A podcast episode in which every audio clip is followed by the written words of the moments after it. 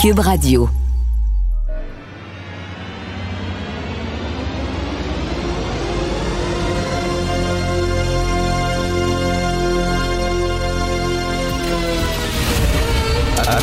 Attention, cette émission est laissée à la discrétion de l'auditeur.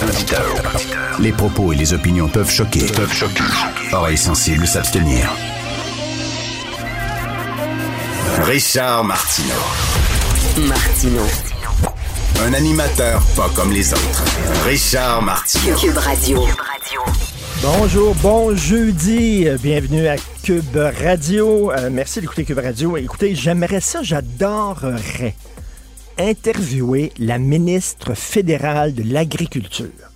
J'adorerais l'interviewer. Évidemment, elle ne voudra pas, même si on demande ici aux recherchistes de l'émission de- d'essayer d'avoir une entrevue. Il ne voudrait pas. Mais la première question que je poserais, je vous le dis, là, vraiment, là, c'est pas une joke. La première question, c'est une dame. hein. Je pense que c'est Rousseau, Rouleau, je sais pas bref. C'est une dame. Première question que j'y poserais, c'est êtes-vous bisexuel? Est-ce que vous couchez autant avec des femmes qu'avec des hommes? Là, me dirait, euh, ben, c'est pas de vos affaires. Je dirais, non, non, non, je m'excuse. Je m'excuse.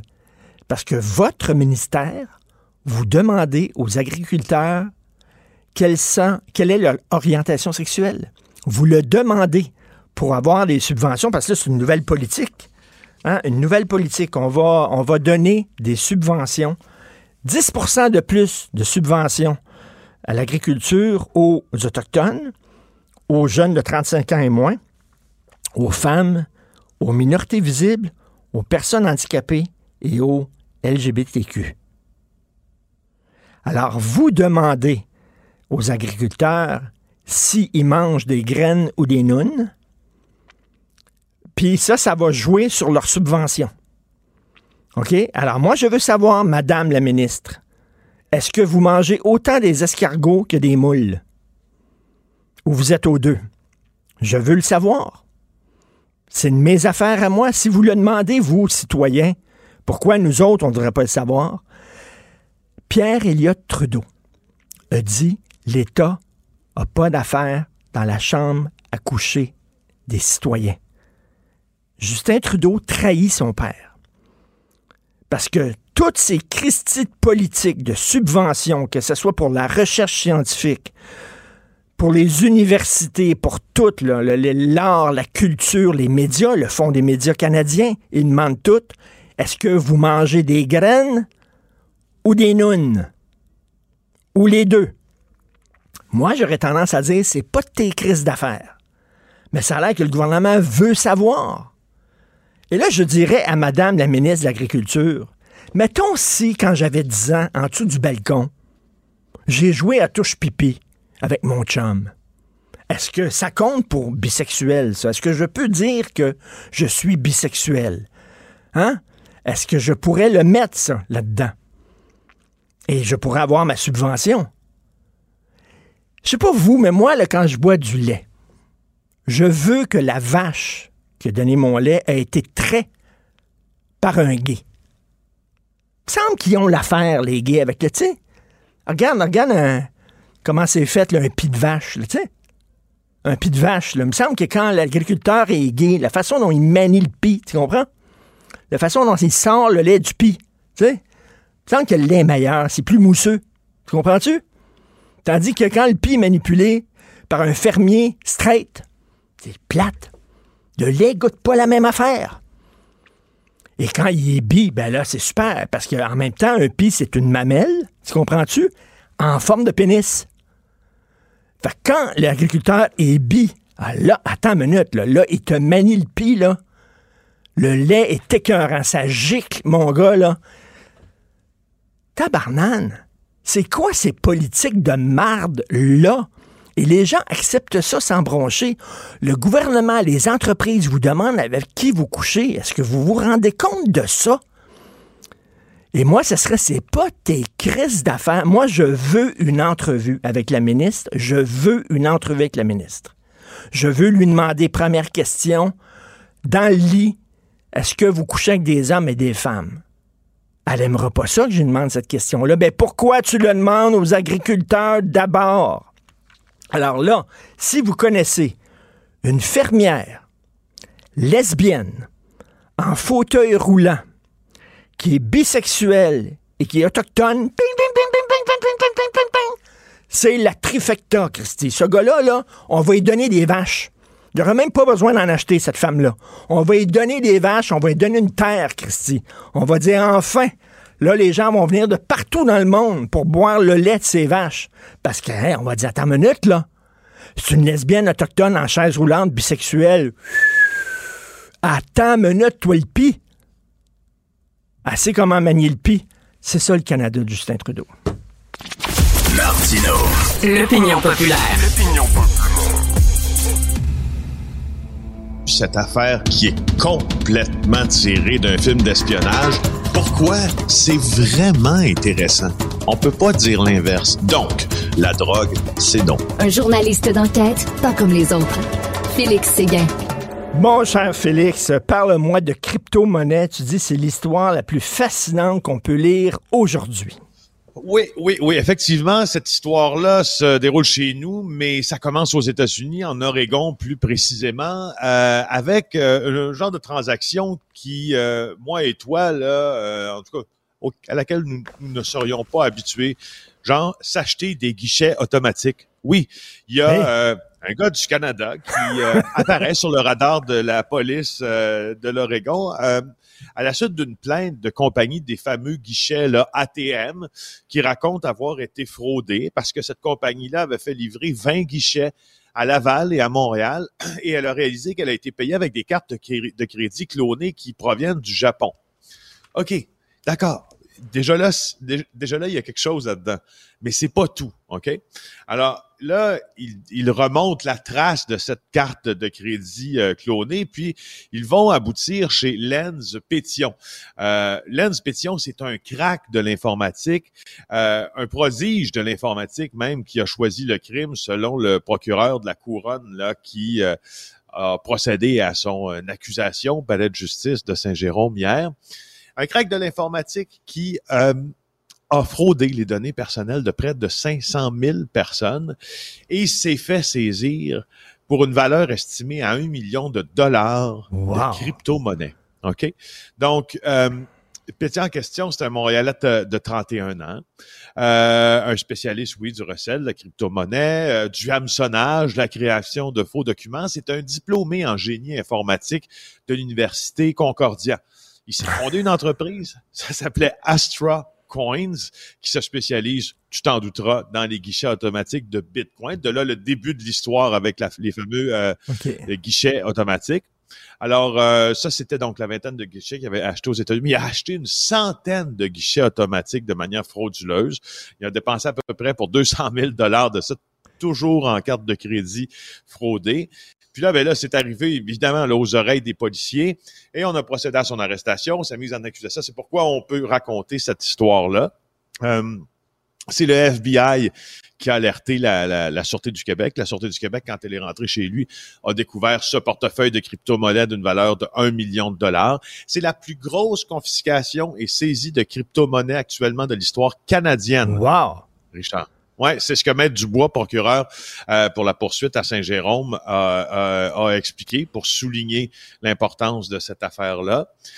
Et, euh, et c'est intéressant parce que euh, il y a au moins la moitié de cette crypto-monnaie qui aurait été obtenue sur un marché illicite qui s'appelle C2Bit. C'est un marché euh, euh, de crypto-monnaie, mais un marché russe qui fait affaire plus sur le darknet. Donc le, le, le darknet, c'est la portion invisible de l'internet qu'on voit pas quand on va sur sur Google. Alors c'est vraiment, je, veux dire. Écoute, non, mais c'est vraiment, là, il doit y avoir des producteurs qui veulent acheter les droits de ça. Tu sais, parce que ben, j'ai vu une mini-série fascinante sur Elizabeth Holmes, tu sais, celle justement qui est rentrée en prison il y a peu de temps. Une femme qui a fraudé le milieu euh, médical en disant qu'elle avait inventé une machine qui pouvait, à partir d'une goutte de sang, diagnostiquer plein, plein de maladies. Elle a, embarqué tout le monde dans son bateau. Elle a fraudé pour des milliards de dollars. Et euh, c'est passionnant comme série. mais c'est le même genre de gars-là. Ce sont des gens quand même qui sont extrêmement intelligents. Ben, c'est parce qu'en même temps, euh, dans, dans ce type de fraude, puis euh, je, je, fais, je fais un, oui, un aparté, puis une parenthèse pour euh, confirmer ton idée sur, sur l'intelligence, parfois là, hors norme, au-dessus de la moyenne de ces gens-là, des fraudeurs particulièrement.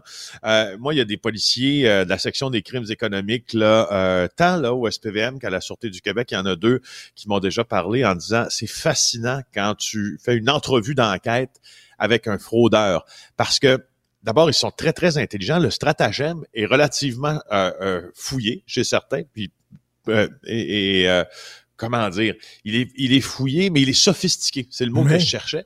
Et quand tu fais une entrevue avec eux en leur disant, ben voici, on t'a en observation en train de, de, faire tel, tel délit, mais ils sont tellement mythomanes, ils sont tellement fiers et, ils sont hmm. tellement fiers de leur stratagème que souvent, ils vont l'expliquer eux-mêmes en disant Wow, wow, wow, hey, c'est comme ça que ça fonctionne, mon affaire. Puis écoute, c'est pas vrai que c'est de la petite fraude. Voyons donc, j'en ai fait pour 5 millions. Et tu comprends? Ben, donc, parenthèse. Il faut qu'ils le euh, disent. Il faut que les gens sachent à quel point ils sont brillants. C'est ça. Ils peuvent pas garder ça pour eux autres même. Et c'est des fois, je te pose la question, euh, Félix, pourquoi des bandits t'ont parlé? Pourquoi des bandits t'ont appelé out of the blue pour te raconter leur carrière, ben c'est ça.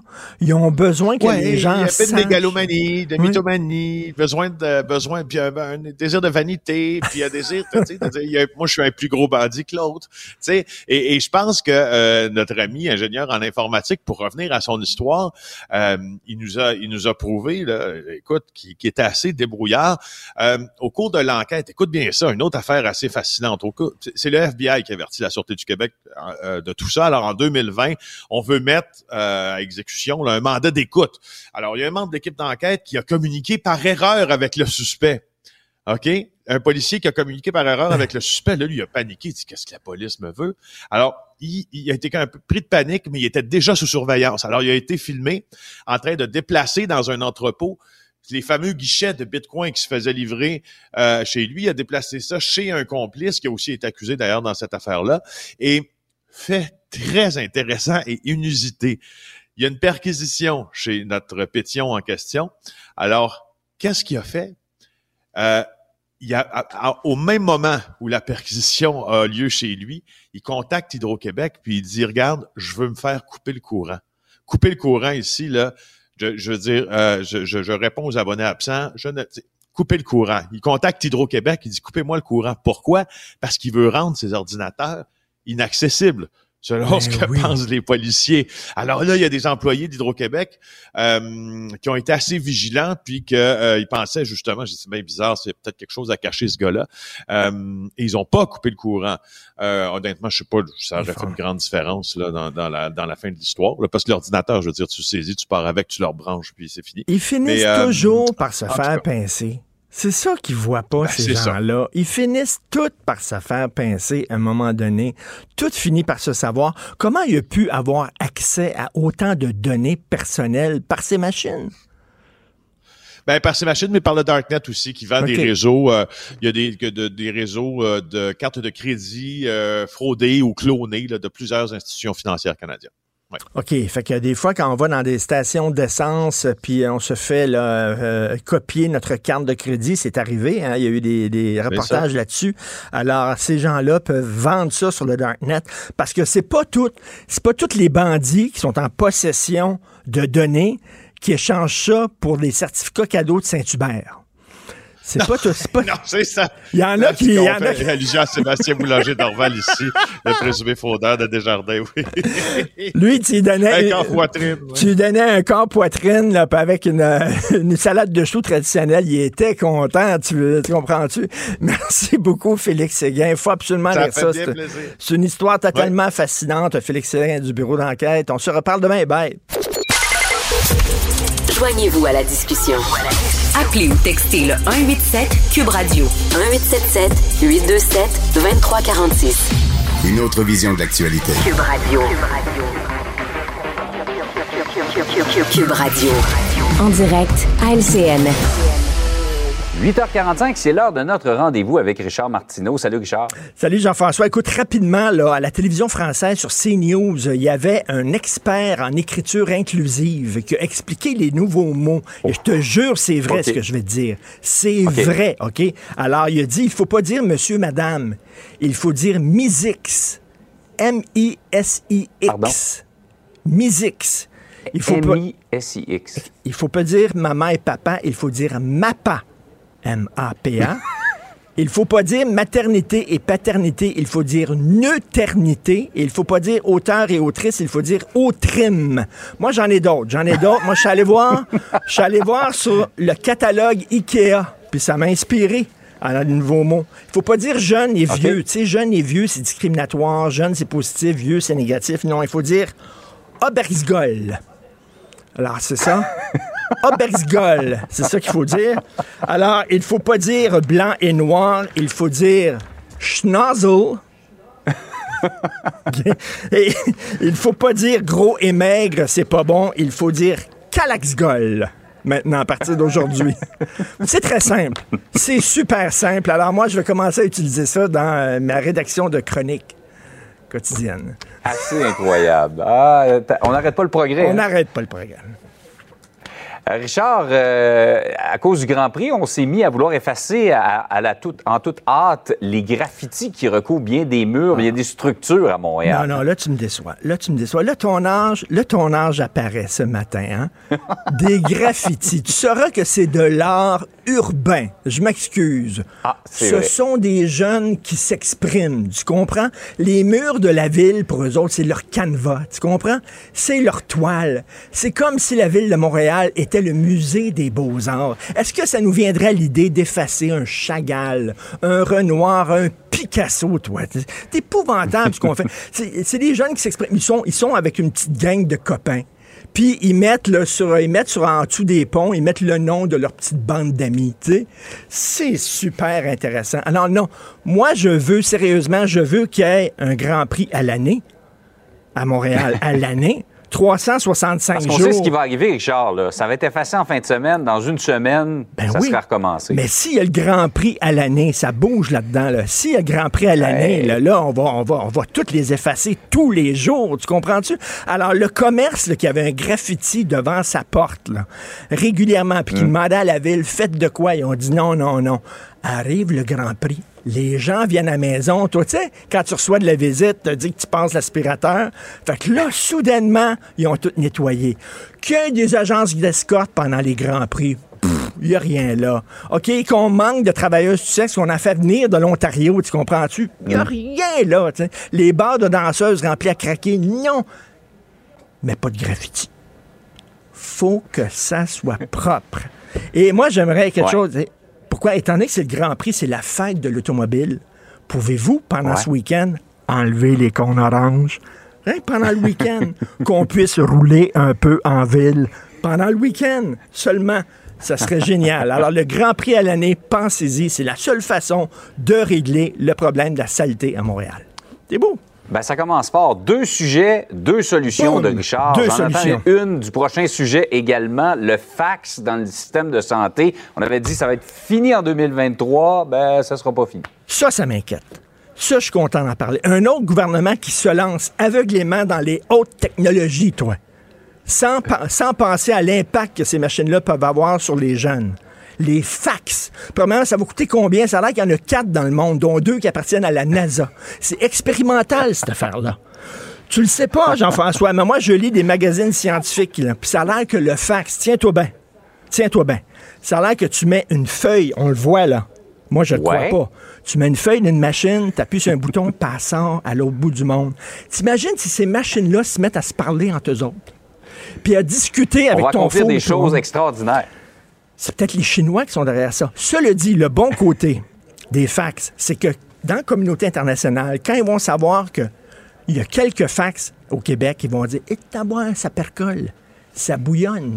C'est au Québec où il faut aller. Tu sais, quand c'est le temps là, d'ouvrir ta, ta- ton usine de haute technologie, puis tu as le choix entre la Californie puis le Québec, là, je te dis qu'ils n'hésiteront pas. Ils vont dire, hey, Là, ils vont se dire, le Québec a le fax. ils ont des fax là-bas, là. Attends une minute, là. Et là, les gens disent, Bon, mais qui va gérer tout ça? On est allé chercher le Top Gun. Tenez-vous bien? Éric Kerr. Éric Kerr, c'est lui qui va...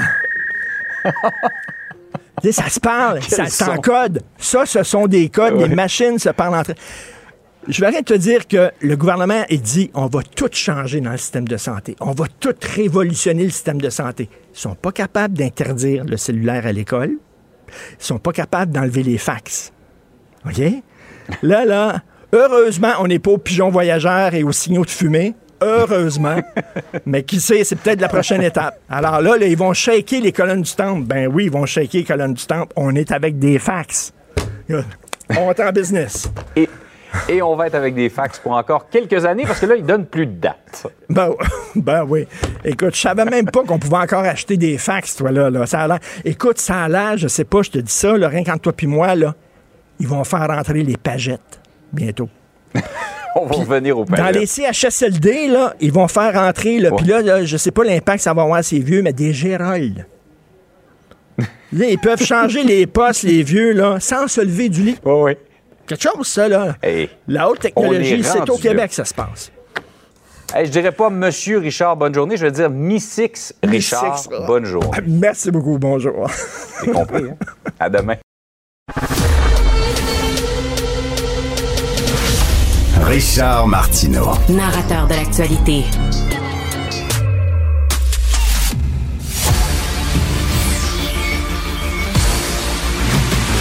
Jean-François Lisée.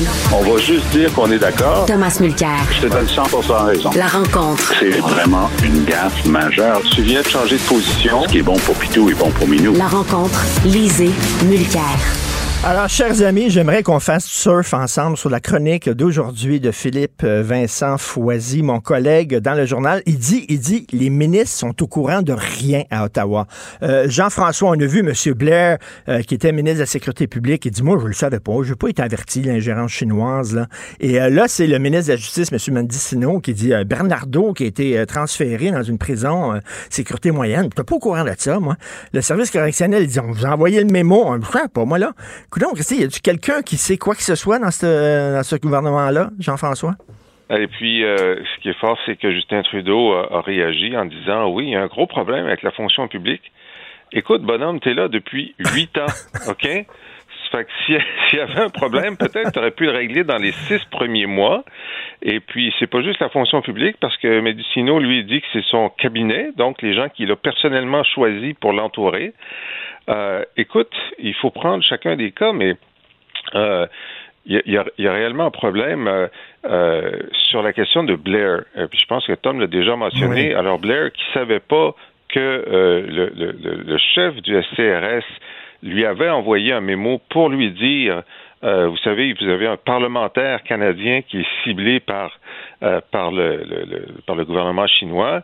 Mais c'est Blair qui, juste avant l'élection de 2021, avait pris quatre mois à signer euh, une autorisation pour qu'il y ait une écoute électronique sur Michael Chan, qui est un, un politicien libéral ontarien qui est considéré par euh, les espions canadiens comme un, un- agent d'influence de la Chine. Alors, moi, pour moi, le signal que ça a envoyé, c'est, euh, vous savez, là, ça nous intéresse pas tellement ces histoires-là de Chinois qui, euh, qui, qui, qui aident nos, qui aident nos candidats libéraux. On, on, aime- on aimerait mieux pas le savoir. Et, et donc, je pense que c'est ça la culture qui a été envoyée. Euh, Dites-nous-en le moins possible là-dessus parce que ça nous intéresse pas puis on se traîne les pieds. Dans le cas de Medicino, euh, moi, je pense qu'il aurait aimé ça le savoir pour Bernardo parce que évidemment, il est dans une dans, une vraie dans une vraie tempête. Puis comment ça se fait que soit il ment, c'est possible, soit il s'entoure d'incompétents. Alors, donc, qui, qui, dev- qui devrait démissionner ou être viré? Celui qui embauche des incompétents ou l'incompétent? Ben D'ailleurs, Tom, parlant du système de justice qui euh, marche tout croche, tu as une histoire hallucinante à nous raconter. Là. Nouvelle-Écosse, oui. Alors, même problème qu'on a ici au Québec et qu'on a au fédéral pour la nomination des juges. Il manque des juges. Il y a, il y a des postes vacants.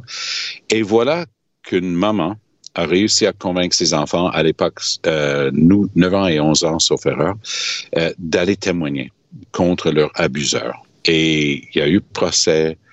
C'était très difficile, mais elle a convaincu les enfants, vous êtes des super Oups. Allez. Petit problème technique, Pas euh, le Tom? courage de, de faire ça. On a des petits problèmes Ah, techniques, ça s'interrompt. euh, OK, non, répète ta phrase, s'il te plaît. Alors, ce que je disais, c'est qu'en Nouvelle-Écosse, le- l'individu qui a été inculpé, qui a subi son procès, la juge a pris une pause pour santé. Donc, on n'a pas réussi à trouver à l'intérieur des délais impartis par la fameux, le fameux jugement Jo- Jordan, et il y a, il y a le procès a avorté. Ben, Alors, les enfants, donc. les victimes, la maman, tout le monde se trouve euh, dans une situation intolérable parce que le système de justice, comme tout le reste au Canada, est en train de craquer de partout. Attends une minute, là, on, on parle d'accusation d'agression sexuelle contre un enfant. Et c'est Oui, tombé, et- le et procès le- et- est tombé pour oui. une niaiserie pareille parce qu'il manquait de juge. Oui, et il y a eu un autre cas qui a été relevé toujours en Nouvelle-Écosse, où justement, il y a un gars qui était coupable de, de pornographie ju- juvénile, puis lui aussi, il a été relâché. Donc, je le dis souvent avec cette comparaison, tout le monde comprend les problèmes à l'école parce que tout le monde a un enfant, Oui. un ami, un voisin, un, tout le monde connaît le système scolaire un peu, t'es assez près. Idem pour le système de santé, tu as été voir un médecin, tu as été à l'hôpital, tu, tu sais ce que c'est le système de santé. Mais le système judiciaire, euh, Richard, bof, c'est un peu loin, ça, c'est un peu théorique. C'est c'est quoi qui se passe avec cette affaire-là? Mais quand les gens commencent à savoir, ils se choquent. Mais moi, je suis émerveillé que les gens soient pas plus choqués que ça. Au fédéral, le juge en chef de la Cour suprême, Richard Wagner, a dû écrire à Trudeau, s'il te plaît, arrête de niaiser avec les nominations de juges. C'est grave. On a le ministre de la Justice qui est le député de Verdun, Lametti. C'est- hallucinant, ce type-là. Il y a rien, il y a rien qui se fait avec ce mec-là. Et, et- et c'est une catastrophe. Le système de santé, c'est l'épine dorsale d'une société libre et démocratique. Tu as des lois, il faut qu'elles soient appliquées par des juges autonomes qui sont une autre partie de nos institutions démocratiques, mais on laisse Mais- complètement tomber. Incroyable. Mais, mais cela dit, cela dit, j'essaie d'être positif, Jean-François. On est jeudi, le week-end arrive bientôt. Soyons positifs. Reste que, tu sais, la bonne nouvelle, en tout cas au Québec, c'est qu'on va garder les fax dans le système de santé. Ça, Ben, Ça, tu sais. on, a, on a investi, on a investi considérablement depuis, euh, depuis, c'est arrivé ça dans les années 70, les fax. Et puis, ce qui est extraordinaire, c'est qu'il fonctionne toujours. Ce qui montre que c'est un bon investissement. Et puis, pourquoi s'en départir immédiatement? Maintenant, on est bien habitué. Moi, mon pharmacien envoie un fax à mon médecin. Ça fonctionne. Le, le pire, c'est que, ça fonctionne. Mais- mais- mais- mais Jean-François, écoute, écoute, écoute, écoute-moi. Si c'est Éric Kerr qui va nous dire comment remplacer les fax par des ordinateurs, j'aime mieux garder les fax tant qu'Éric Kerr est ministre. tu sais, tu sais que tu es dans le trouble comme, quand le seul fait de mentionner le nom d'un de tes ministres provoque des éclats de rire. Parce que si tu veux faire rire la salle, Oui. tu t'approches du micro, tu regardes la salle, puis tu dis Eric Kerr. et c'est tout. Tout le monde va rouler par terre. Et c'est tout le gag, et c'est seulement son nom. Oui. T'as Ah même oui. pas besoin d'ajouter besoin de quoi rien. que ce soit. Pour le contexte. Non, non, mais les pigeons voyageurs, ça fonctionnait aussi, euh, Ben oui. Jean-François. Donc, euh, mais tu ne pouvais pas. euh, c'est- c'est- ce, qui- ce qui était écrit là dans le petit rouleau de papier là, c'était pas. euh, tu pouvais pas entrer dans les détails. Puis euh, moi, j'ai pas vu d'études sur le nombre de pigeons qui se rendaient pas. Euh, puis euh, des excréments aussi. Là, est-ce que c'était un problème? Euh, Bon. Bon, et Jean-François, Meta et les médias, qu'est-ce qu'on fait?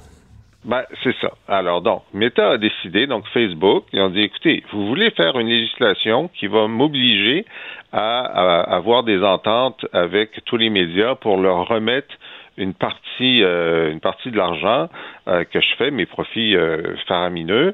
Euh, mais moi, vous savez, les médias sur Facebook, c'est une très, très, très petite partie de mon, euh, de mon trafic, en fait. Si vous vouliez me faire vraiment mal, taxer les, les vidéos de chats. Alors ça, ça me ferait extrêmement mal. Mais pour les médias, franchement, je peux m'en passer. Et là, depuis hier, ils ont décidé pour un certain nombre de médias, dont le Journal de Montréal, le Journal de Québec, on n'a plus accès au site euh, directement de, de, de, de, ces deux, journaux-là. Alors, évidemment, à Ottawa, tout le monde déchire sa chemise, c'est épouvantable, c'est de la, c'est, on, il faut pas céder au chandage, puis on va passer la loi quand même. Mais oui, mais si tu passes la loi, à partir du moment où ils mettent plus les médias sur Facebook, la loi n'a pas d'effet sur Facebook. Alors, arrête de dire que tu céderas pas au chantage, c'est fini.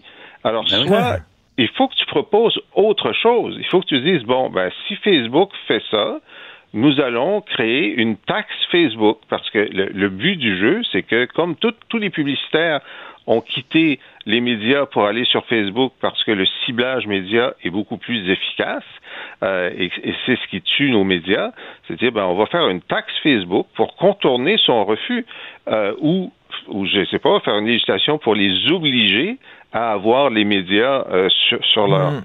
sur leur mais, mais juste dire on ne cédera pas au chantage, ça sert à rien. Mais ben oui, effectivement, Tom. Ben écoute, il y a quand même une preuve là-dedans que les, les grosses têtes dirigeantes de Meta ont manqué à leur devoir de comprendre ce qui se passe au Canada. Parce que je ne sais pas si toi t'as entendu, mais moi j'ai entendu Justin Trudeau nommer Québécois et nommer le président de Québécois, M. Pelledo, dans une même phrase de dérision, disant oh ben c'est sûr, c'était écrit là-dedans.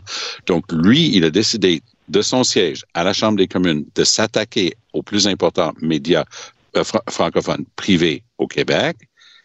Et là, Meta, pour punir Trudeau, enlève le gars qui vient de critiquer. Ben oui. Il, aurait fallu garder le Journal de Montréal, le Journal de Québec, s'il voulait euh, donner une leçon et une, claque à, Trudeau. Mais toujours est-il que ce qui se passe dans les médias, moi, je vais me permettre d'en parler parce que du côté francophone, je travaille exclusivement pour Québécois, mais du côté anglophone, je travaille pour euh, CTV et donc tout ce qui est Bell Media, donc les, les stations de radio à iHeart et ainsi de suite. Et des mauvaises nouvelles hier à Bell, hein? 1300 postes qui ont été coupés. 1300 postes coupés. Six stations de, radio fermées. Ils essaient même pas de les vendre et plusieurs autres vendus. écoute, j'ai vu ce matin les noms tomber. On parle des plus importants noms dans les médias. Juste pour donner un exemple pour les gens qui suivent un tout petit peu euh, CTV News Channel, Joyce Napier, qui était le chef de bureau politique depuis des années à Ottawa, Bye bye. Ah oui, ah oui. Glenn, McGregor, un des journalistes d'enquête les plus connus au Canada, il était dans les médias écrits avant, repêché par CTV il y a peut-être une dizaine d'années. Bye bye. Donc, la liste est très longue. Daniel Hamanjian, qui était le, le, personne à, Londres depuis des années et des années, euh, il ferme le bureau Londres, il ferme le bureau euh, Los Angeles, qui, sont là depuis toujours. Pour comprendre ce que c'est CTV, dis-toi que du côté anglophone à travers le Canada, c'est un peu LCN TVA, c'est-à-dire c'est mhm. c'est le navire amiral du côté privé dans les médias anglophones à travers le Canada.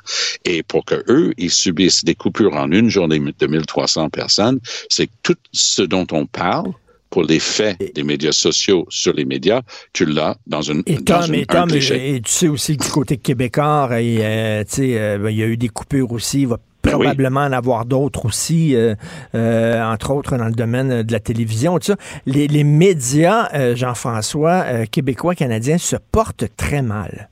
Oui, puis c'est pas parce que les gens n'écoutent pas. C'est ça le paradoxe. Les gens écoutent, euh, la même chose pour les journaux. Les gens lisent les journaux. Euh, l'actualité, le magazine, euh, qui a presque plus de publicité, les gens lisent l'actualité, mais il y a eu un déplacement des publicitaires vers les GAFAM. Et c'est ça l'énorme difficulté. Exact, exactement. Et, parce que les publicitaires, ils ne reviendront pas, là, c'est fini. Là. Alors, il y a eu un répit parce que il y a quelques années, euh, le gouvernement fédéral et le gouvernement québécois ont donné des, euh, des, crédits d'impôt salariaux pour euh, les médias. Sinon, il y aurait eu beaucoup plus de fermetures. Oui. mais ce répit-là n'est pas suffisant euh, ce qui fait que si on ne va pas chercher une partie de la publicité euh, dans, les GAFAM, euh, on va continuer à réduire la couverture média. Écoute, qui, c'est Québécois, voyons, qui a fermé, il n'y a plus de nouvelles à Québec. Oui, cette c'est semaine? ouais, c'est ça, ça- c'est à, à TVA, là, euh, Québec. Là. Il n'y a, il y a Ah. pas de bulletin de nouvelles.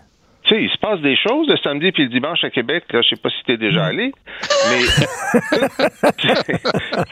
c'est quand même euh, c'est très grave, c'est très grave. Et Mais, donc, mais, mais euh, en même temps, Jean-François, c'est que les gens veulent tout avoir gratuit. Ils veulent avoir de l'information gratuite, puis ils comprennent pas que pour avoir de l'information de qualité, ben il faut que tu payes. Puis là, ils ont essayé les médias d'avoir, de faire payer les utilisateurs sur Internet. Ça ne fonctionne pas. Ils cherchent le modèle d'affaires.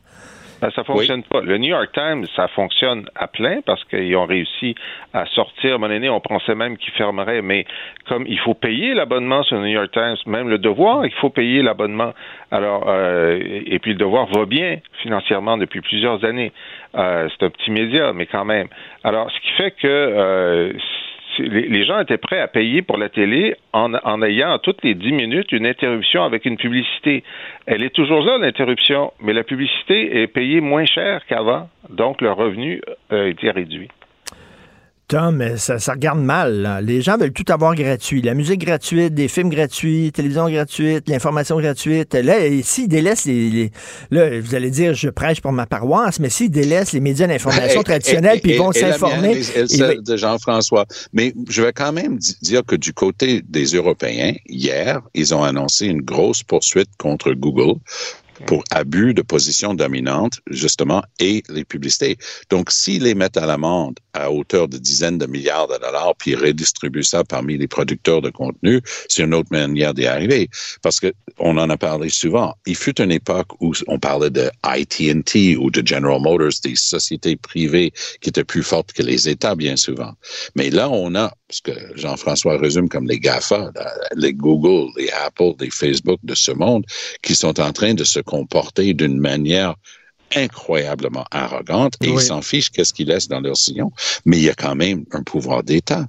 Il y a un devoir d'État de veiller à ce que cette théorie d'une société libre avec liberté de presse, ben, liberté de presse rime à zéro s'il n'y a plus de presse. Et c'est notre liberté même, no- notre système démocratique qui est en cause. Mais le coup d'épée dans l'eau de Trudeau et de Pablo, euh, désolé, là, non. Ça, c'est les licornes. Leur truc, ça ne sert à rien.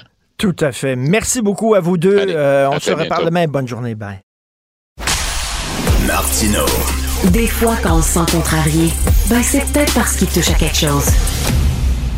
Alors, c'est les 50 ans de l'Association des réalisateurs du Québec. Euh, vous savez, moi, j'ai étudié à l'Université Concordia. Je voulais être réalisateur. Donc, j'ai étudié à Concordia en cinéma. Et finalement, je me suis rendu compte très rapidement que j'aimais trop le cinéma pour imposer mon, mon manque de talent à tout le monde. J'ai décroché et finalement, je suis devenu critique. Tu sais, c'est ça que tu fais. Quand tu sais pas faire des films, t'es critique. Que j'ai décidé, je sais pas comment faire un film, c'est trop compliqué pour moi. Sais, moi, aller les critiquer, les films. Alors, j'ai j'ai été critique de cinéma pendant longtemps. Euh, c'est quoi l'avenir du cinéma québécois? Euh, je veux absolument en parler. Ça va être fascinant. Vous savez, mon amour du cinéma. Euh, Jean-François Pouliot est réalisateur, bien sûr, La Grande Séduction, son film le, plus connu.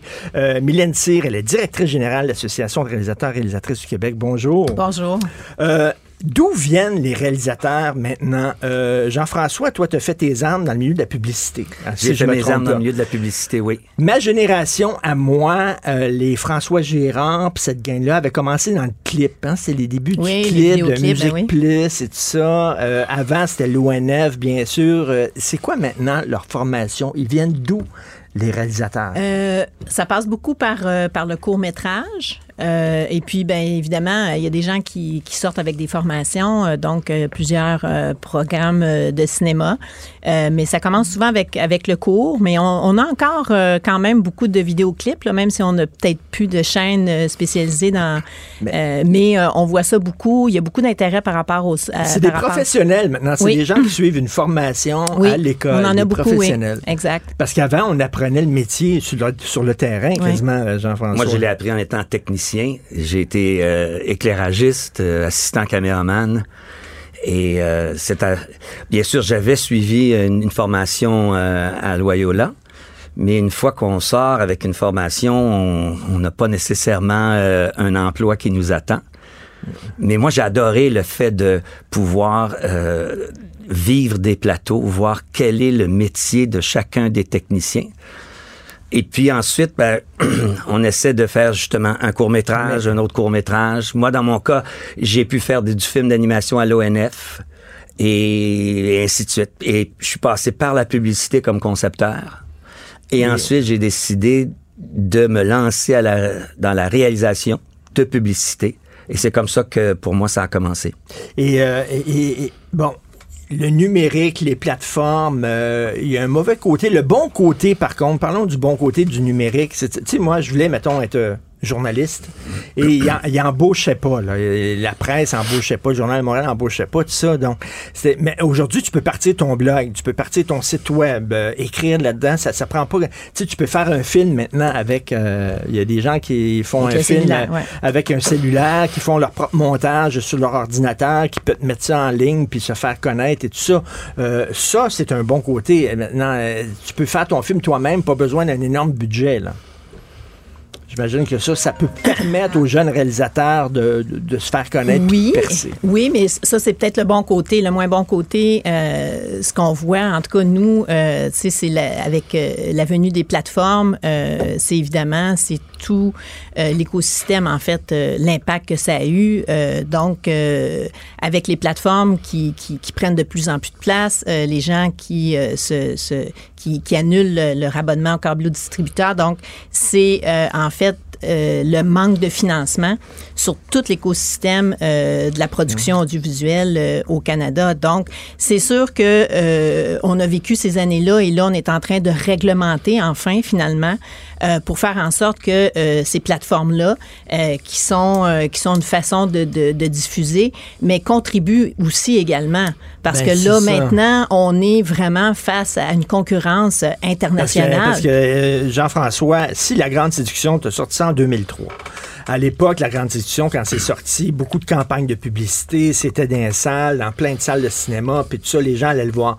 Aujourd'hui, 20 ans plus tard, en 2023, si ton film sortait, il sortait peut-être sur Netflix, puis là, il faut le trouver. Parce que ton film là, serait entouré de, de 50 gonzillions euh, d'autres films de partout à travers le monde. Là, essayer de trouver, de tomber sur la grande séduction de Jean-François Pouliot. Et ça, c'est un peu euh, notre faute parce qu'on on ne pense pas assez en termes planétaires. On est capable de euh, faire des films qui vont concurrencer le reste de la planète en ayant un peu plus de financement, mais il faut aussi cesser de penser en termes régionaux.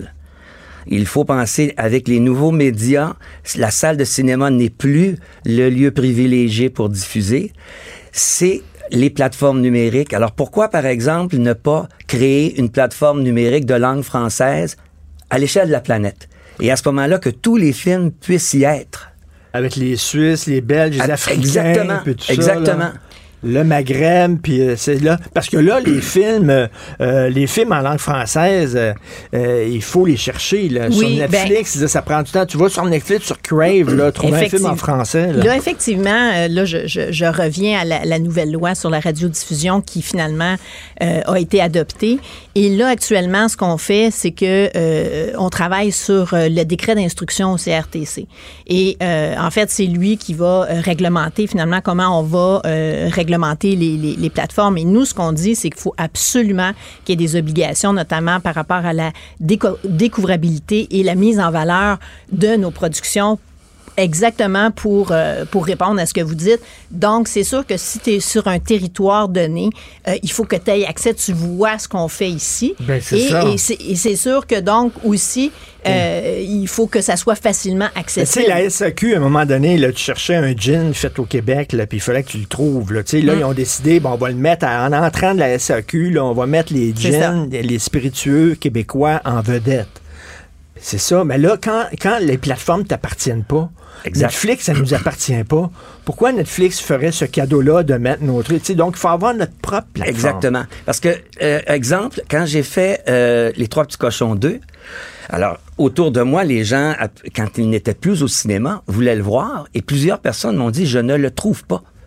La seule façon de le trouver, c'est d'aller le chercher illégalement sur les, les, les plateformes de streaming. euh. Ben oui. Alors ça, c'est un problème. C'est qu'il faut vraiment arrêter de penser que l'avenir est dans les salles de cinéma. Il va y avoir quelque chose. Les salles de cinéma vont rester, vont offrir une expérience unique. mais ce n'est pas Mais- là. OK, il y, y a eu des changements dans la diffusion. C'est plus les salles de cinéma, puis on peut pleurer, puis être nostalgique à un moment donné. C'est ça la réalité, il faut faire avec. Il y a eu des changements dans les habitudes d'écoute. Euh, c'est plate à dire, mais les films avec les petits budgets où c'est des gens dans les trois et demi qui jasent entre eux autres, euh, les jeunes veulent voir des effets spéciaux puis que ça pète de partout. On n'a pas les budgets pour faire ces films-là. C'est en fait c'est le, le- problème des budgets. Je pense que euh, on se cachera pas là, c'est l'éléphant dans la pièce. Là. Ça prend les budgets pour pour être concurrentiel, pour offrir de la qualité, pour être au même niveau, pour compétitionner à l'international. Mais je pense qu'il y a de la place pour Bien sûr, il y a des films à grand déploiement, puis euh, je pense qu'il faut que les budgets soient conséquents. Il faut qu'on ait, nous, nos propres blockbusters, puis qu'on fasse des succès, puis tout ça. Euh, mais il y a d'autres styles de films, il y a d'autres types de films, il y, a des, il y a des clientèles pour ça. Mais moi, ce que je pense, c'est que euh, ça prend de la promotion euh, autour de nos films. Il faut les accompagner, ces films-là. Euh, il, il faut faire en sorte, il faut sensibiliser, en fait, les gens parce que nous, là, on va être chauvin, on a les meilleurs euh, créateurs ici. Donc, la matière première, elle est là. Il faut la Ben, faire connaître. Ils, Donc, ils sont reconnus, nos techniciens, entre autres. Nos là, les- nos créateurs, Les, euh, les réalisateurs qui viennent travailler ici, là, ils disent on a des, des- des techniciens là, numéro un. Là. Euh, mais mais le, le problème, c'est que tu sais, je parlais à des, à des auteurs, des écrivains. oui. Euh, on, publie des livres, ça n'a pas de maudit bon sens. Ah, Ils publient, publient, publient des livres, mais ils, font pas en promotion, ils les accompagnent pas. Une fois que le livre est publié, ils ont fait leur job, ils vont en publier un autre. Tu sais, parce que de, toute façon, que le livre se vende ou pas, ils vont avoir leur subvention à un moment donné, les, éditeurs à la fin de l'année. Vendre le livre, c'est pas leur job, c'est de les publier. Sauf que quand tu fais un film, toi là, Jean-François, tu veux que le film soit vu, que, tu puis tu vas avoir de la publicité, pas parce que tu es narcissique, puis tu vas avoir ton nom en gros sur une affiche, parce que tu veux que les gens aillent voir ton Christy de film. Et à mon sens, si on fait pas ça, on parlera plus français dans 30 ans. C'est aussi simple que ça. C'est notre culture, c'est une façon de garder notre langue en vie. Si les jeunes de, de 15 ans, 16 ans, 17 ans ne regardent que du film anglophone, que des séries anglophones, c'est notre culture qui est en jeu. Alors, on parle de sous-financement, etc., mais c'est pas juste du sous-financement pour le, le cinéma, c'est du sous-financement pour la survie de notre culture. Mais les jeunes, ils regarderont pas un film parce que c'est bon pour la survie de la culture. Non, faut qu'il Ils vont bon. regarder un film parce que ça les intéresse. Exactement. là. Et parce que faut que ça soit accessible aussi. Euh, dans le sens que pour euh, la survie de la langue, euh, c'est évidemment, ça passe par la culture, mais l'éducation aussi. Et nous, ce qu'on dit, malheureusement, quand on a des, des euh, euh, au service de garde ou à l'école primaire, puis qu'on a des journées de congé, euh, on leur fait voir des films de Walt Disney. J'ai rien contre Walt Ben Disney, oui, mais- mais on a des super raison. bons films ici, et donc faudrait que dans les écoles, ça coûte pas cher ça, là, je veux dire, Ben de oui. faire en sorte que dans nos écoles, dans nos services de garde, la musique soit francophone, les films viennent du Québec, et, et je, Oui. et je veux dire, je pense qu'à partir du moment où est-ce qu'on découvre ce qu'on a ici, c'est là que ça nous donne le goût. Il faut, euh, il faut travailler pour développer cette clientèle-là pour qu'elle comprenne que ce qu'on fait ici, c'est intéressant. Des- Bien sûr, on peut être ouvert à autre chose, mais il faut donner l'opportunité. Puis c'est dans ce sens-là que l'investissement doit être fait. Là. Est-ce qu'il y a une ouverture pour créer une plateforme francophone? Ben, en est-ce fait, que euh, les, les- les autorités, est-ce qu'ils sont sensibles à ça? En ce moment, moi, je suis à travailler à, euh, former une table de, de- de concertation pour développer le projet et le présenter, parce que non, je le Mais- vois pas. Mais en même temps, c'est, plate à dire, là, mais tu sais, il y a bien des jeunes qui vont dire Ah, tabarnouche, une plateforme de films francophones. Tu être sûr, je m'abonnerai pas à ça.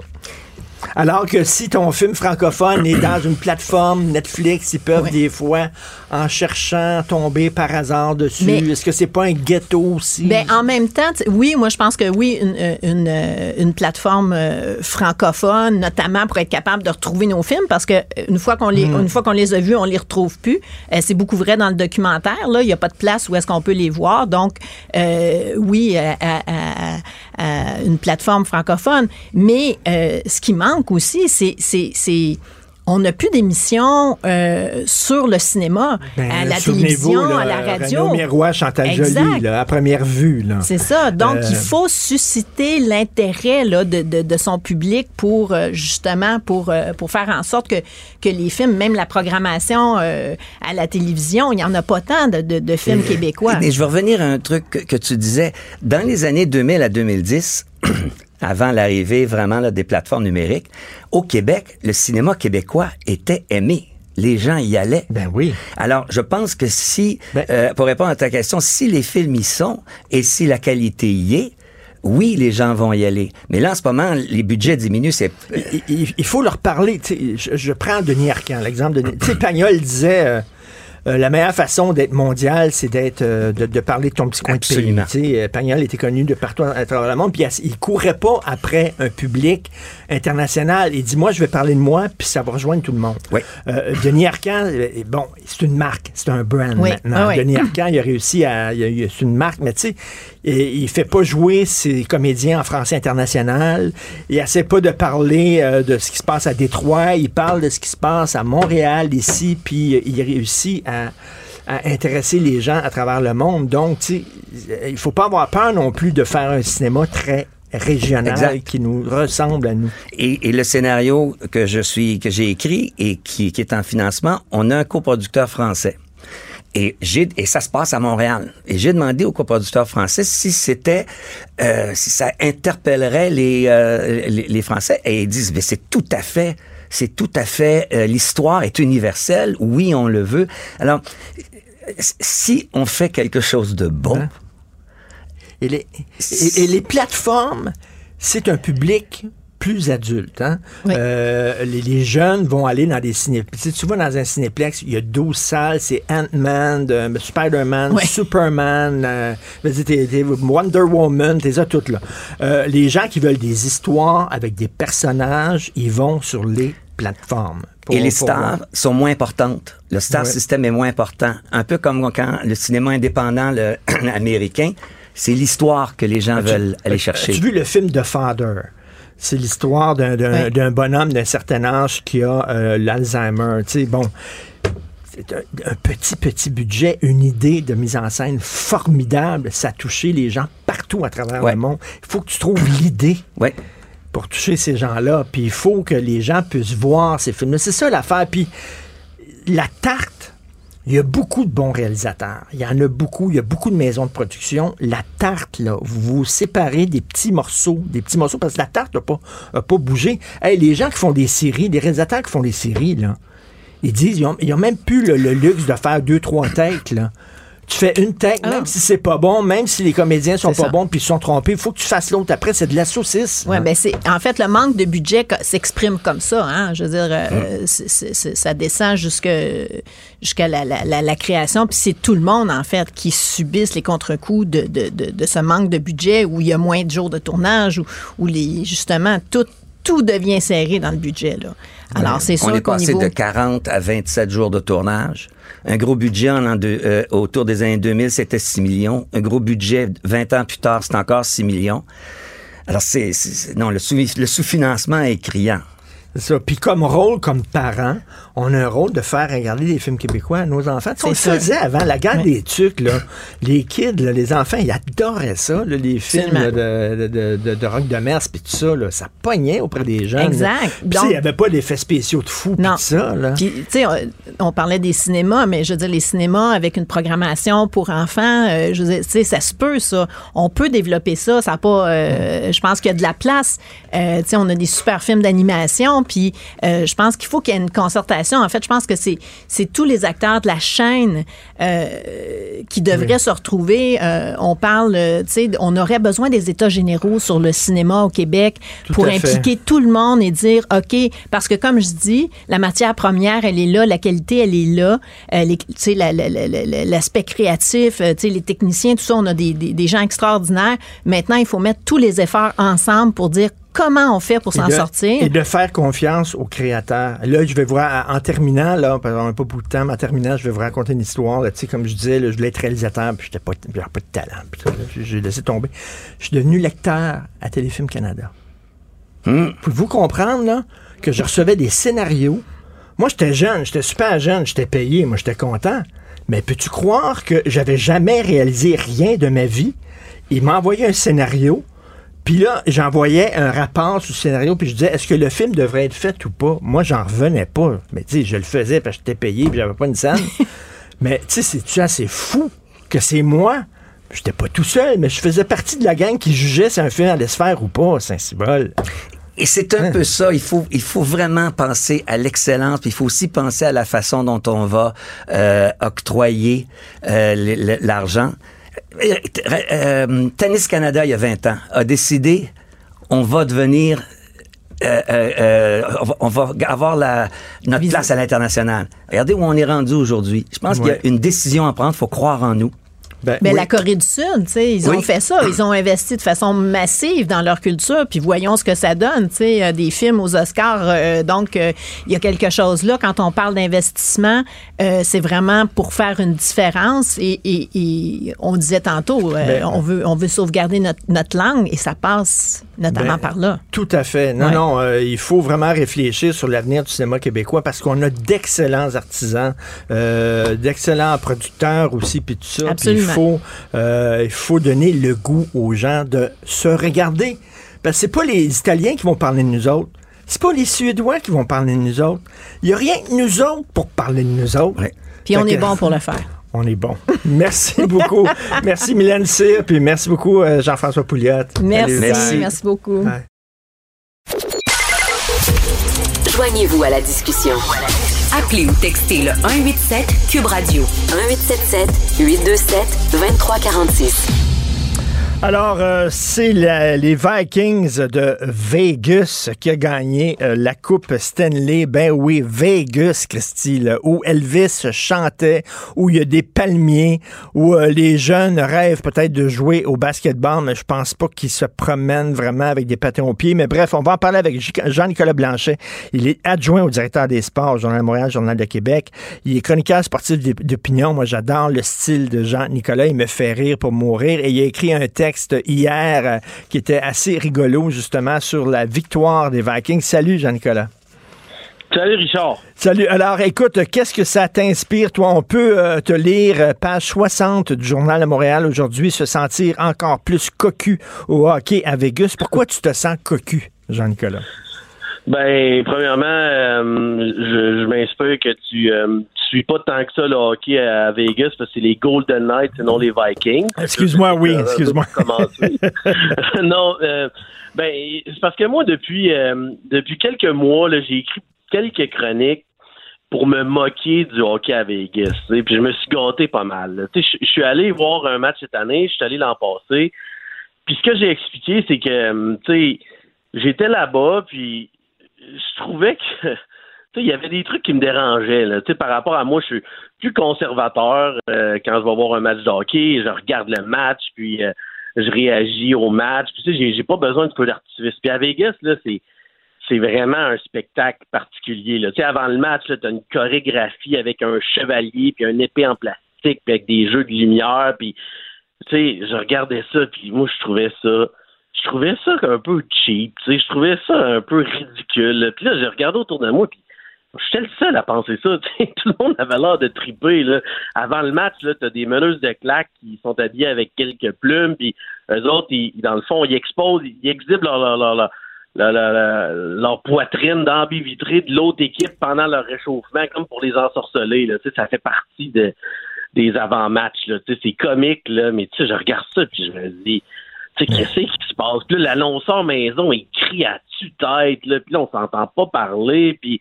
Fait que moi, j'ai pas apprécié ça tant que ça. Puis j'ai fait un autre texte parce que il y avait un de mes amis qui était à Vegas la semaine passée, puis quand euh, les Golden Knights ont atteint la finale de la Coupe Stanley, ils jouaient à Dallas. Puis mon ami il était dans un bar à côté de l'aréna des, des Golden Knights à Vegas, puis tu sais, il y avait rien qui se passait là, là c'était mort.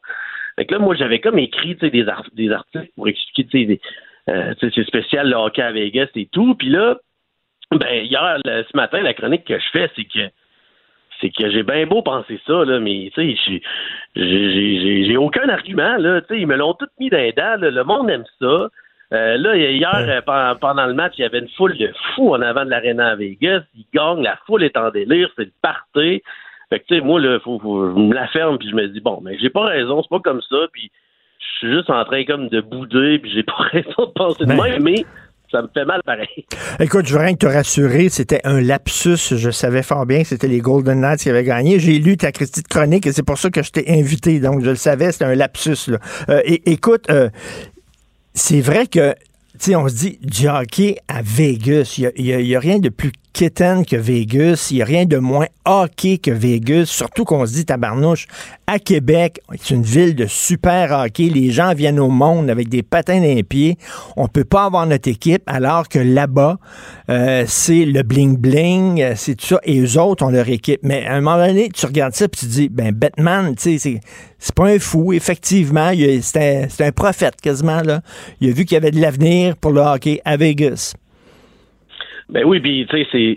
Sais, à Tampa Bay, quand il y a eu le, hockey est arrivé, là, ça a été long avant que ça marche. Là, là ça marche bien, mais au début, c'était pas, pas chic, là. Puis il y a plein de marchés. Les Panthers, c'est difficile. Puis, mais à Vegas, ça va très bien, là. Puis je comprends que là, l'équipe gagne. Depuis qu'il est arrivé, l'équipe gagne. Mais, euh, sais, force est de constater que les, les- les gens à Vegas, ils ont, ils ont adopté cette équipe-là. Puis il y a aussi le fait qu'à Vegas, il y a beaucoup de gens qui viennent de l'extérieur. Donc, tu sais, moi, j'étais assis mon à Vegas à, côté d'un gars, lui, qui venait de Saint-Louis.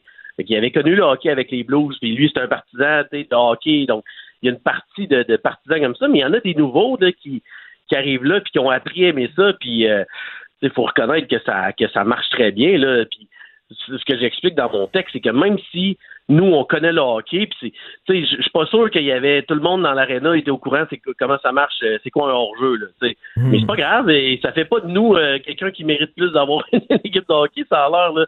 Tu sais, il y avait Mais- quelqu'un, Richard, avec une pancarte, là, qui disait, euh, on a attendu six ans pour ça, tu sais. Euh, moi, j'étais, j'étais crampé, puis j'ai calculé les livres, c'est- sais, les livres qui ont gagné leur dernière Coupe Stanley, Elvis avait même pas commencé à chanter à l'Hôtel International à Vegas. Écoute, ça fait quoi, 30 ans que le Canada n'a pas eu de Coupe Stanley? Exactement. Ça fait 30 ans cette année, je pense, qu'on n'a pas eu de Coupe Stanley. C'est-tu fini? C'est-tu, on s'est fait voler notre sport national? Il est plus à nous autres, puis la Coupe, elle reviendra plus chez nous parce qu'on n'a pas, entre autres, euh, l'argent pour se payer des gros joueurs. On n'a pas, euh, tu sais, c'est comme, euh, c'est, fini. La, la- la belle époque est derrière nous où tu es optimiste. Tu dis, ben non, il y a quand même de l'avenir pour le hockey au Canada. Euh, je suis optimiste parce que, tu sais, évidemment, il y a, y a- y a plein de raisons. Il y a des raisons de fiscalité. Tu sais, euh, qu'on est capable de, de savoir euh, le joueur va avoir combien dans ses poches après. Puis c'est sûr que, euh, c'est sûr qu'au Canada, euh, ça peut être moins avantageux. Moins mais mais tu sais, les joueurs maintenant, il y, a, toutes sortes de il y a toutes sortes de, de- de stratégies financières que les joueurs maintenant connaissent qui leur permettent d'avoir un d'avoir un, salaire au Canada, mais d'avoir une résidence à l'extérieur où ils passent une partie de leur temps. Fait que là, ils sont capables de sauver de l'argent. Euh, Puis tu sais, je, pense pas qu'on on est condamné. Euh, je pense que les équipes canadiennes, euh, tu sais, il y, a eu- plusieurs cas. On a passé proche à plusieurs reprises. Puis, tu sais, il y a eu des, catastrophes, là, tu sais, des décisions moyennes qui ont fait que les équipes canadiennes n'ont pas été bonnes depuis 30 ans, mais je pense pas que c'est- ça reste les tu sais l'équipe de l'équipe de à Vegas c'est quand même était composée de plusieurs Canadiens là, les meilleurs joueurs c'était tous des Canadiens là. Mais Jean-Nicolas, ils ont, ils ont- ils ont le sens du show. Regarde ce qu'ils ont fait avec la lutte. là. La lutte, au début, euh, c'était un petit sport. Là, au Québec, on le sait, c'était dans les sous-sols d'église, puis euh, tout ça. Euh, ils en ont fait, le gars de la WWF, c'est quoi, McMahon qui s'appelle, là? Euh, il en a fait le un des plus gros shows de la planète. Il a pris ça, puis il a transformé ça. C'est du showbiz maintenant, la lutte. Puis ils ont fait la même affaire que le hockey. Mais à Vegas c'est comme ça que c'est présenté puis il y a pas de mal là mais tu sais moi j'ai moi j'ai de la misère je je, je- regardais ça puis les les les, sais, mettons, la dernière minute, là, était commanditée par une compagnie, là, puis là, ils criaient, là, la dernière minute, et puis là, je pognais un saut, je me revirais à côté de mon voisin, et puis euh, il riait de moi, là, tu sais, c'est comme ça, tu sais, puis euh, la dernière fois que je suis allé, euh, j'étais, j'avais pris comme une section, sur, comme quasiment sur le toit, là, c'est genre un bar où, où t'es debout, puis tu regardes la game, puis je te jure, là, je pouvais même pas voir la moitié de la glace où ce qu'on était, puis on avait les meilleures bandes, les meilleures, meilleures places de, de cet espace-là, puis puis là, moi, je capotais, j'en revenais pas. Je, je disais à, ma blonde, on, va, aller ailleurs, tu sais. mais tout le monde tripait, il n'y avait pas de problème. Ils regardaient sa TV, c'était la fête, puis c'est comme ça. Puis c'est correct. Est-ce, que, tu trouves que le hockey a perdu de son âme? Parce que, bon, toi, tu riais du hockey à Vegas et tu dis à la fin de ta chronique, euh, j'ai de la misère à l'accepter. Je comprends là, que les autres, c'est, ils ont gagné la Coupe Stanley, puis effectivement, c'est un show, puis ils ont réussi à faire quelque chose avec une équipe de hockey là-bas, puis tout ça, je le comprends, mais j'ai de la difficulté à l'accepter. Est-ce que qu'est-ce que tu as de la difficulté à accepter? Que le hockey est devenu un gros sport de bling-bling et que ça a perdu un peu son âme? J'ai de la misère à accepter que que ça marche pas au mérite, Puis je le comprends très bien, là, mais tu sais, on a on puis on en a déjà parlé, là, tu sais, à, Québec, on a bien beau être euh, euh, faire euh, tout ce qu'on peut, mais c'est l'argent qui mène. Puis est-ce que le hockey a perdu son âme? Là? moi, ça me dérange, mais moi, je suis qui? Là? J'ai aucun argument. Là? quand je vois Vegas que ça marche bien, là, ben, c'est à moi de m'ajuster puis comprendre ça. Et j'ai bien le droit de me, de, de, me plaindre, mais ça va rien changer. La, la, réalité, c'est que c'est que ça marche bien, puis c'est comme ça, puis euh, on l'accepte, puis on, on essaie d'apprécier un peu, puis on apprécie un, un petit gars de Québec, Jonathan Dumarchesso, qui, euh, comme je l'ai écrit, je pense que c'est un des athlètes présentement les plus inspirants de la planète. C'est ben- incroyable ce que ce, ce que le ce gars-là a fait. Bon, ben écoute, on a c'était notre bébé, là, OK, il a grandi, il est parti à Las Vegas, puis aux États-Unis, on lui dit bonjour. Peut-être on leur laisse le hockey, puis on quoi, on, on, se, on se remet sur la crosse? je pense qu'on est encore pas pire. Là. Là, on est encore en train de célébrer les remparts ici. Là on va, euh, on va rester positif.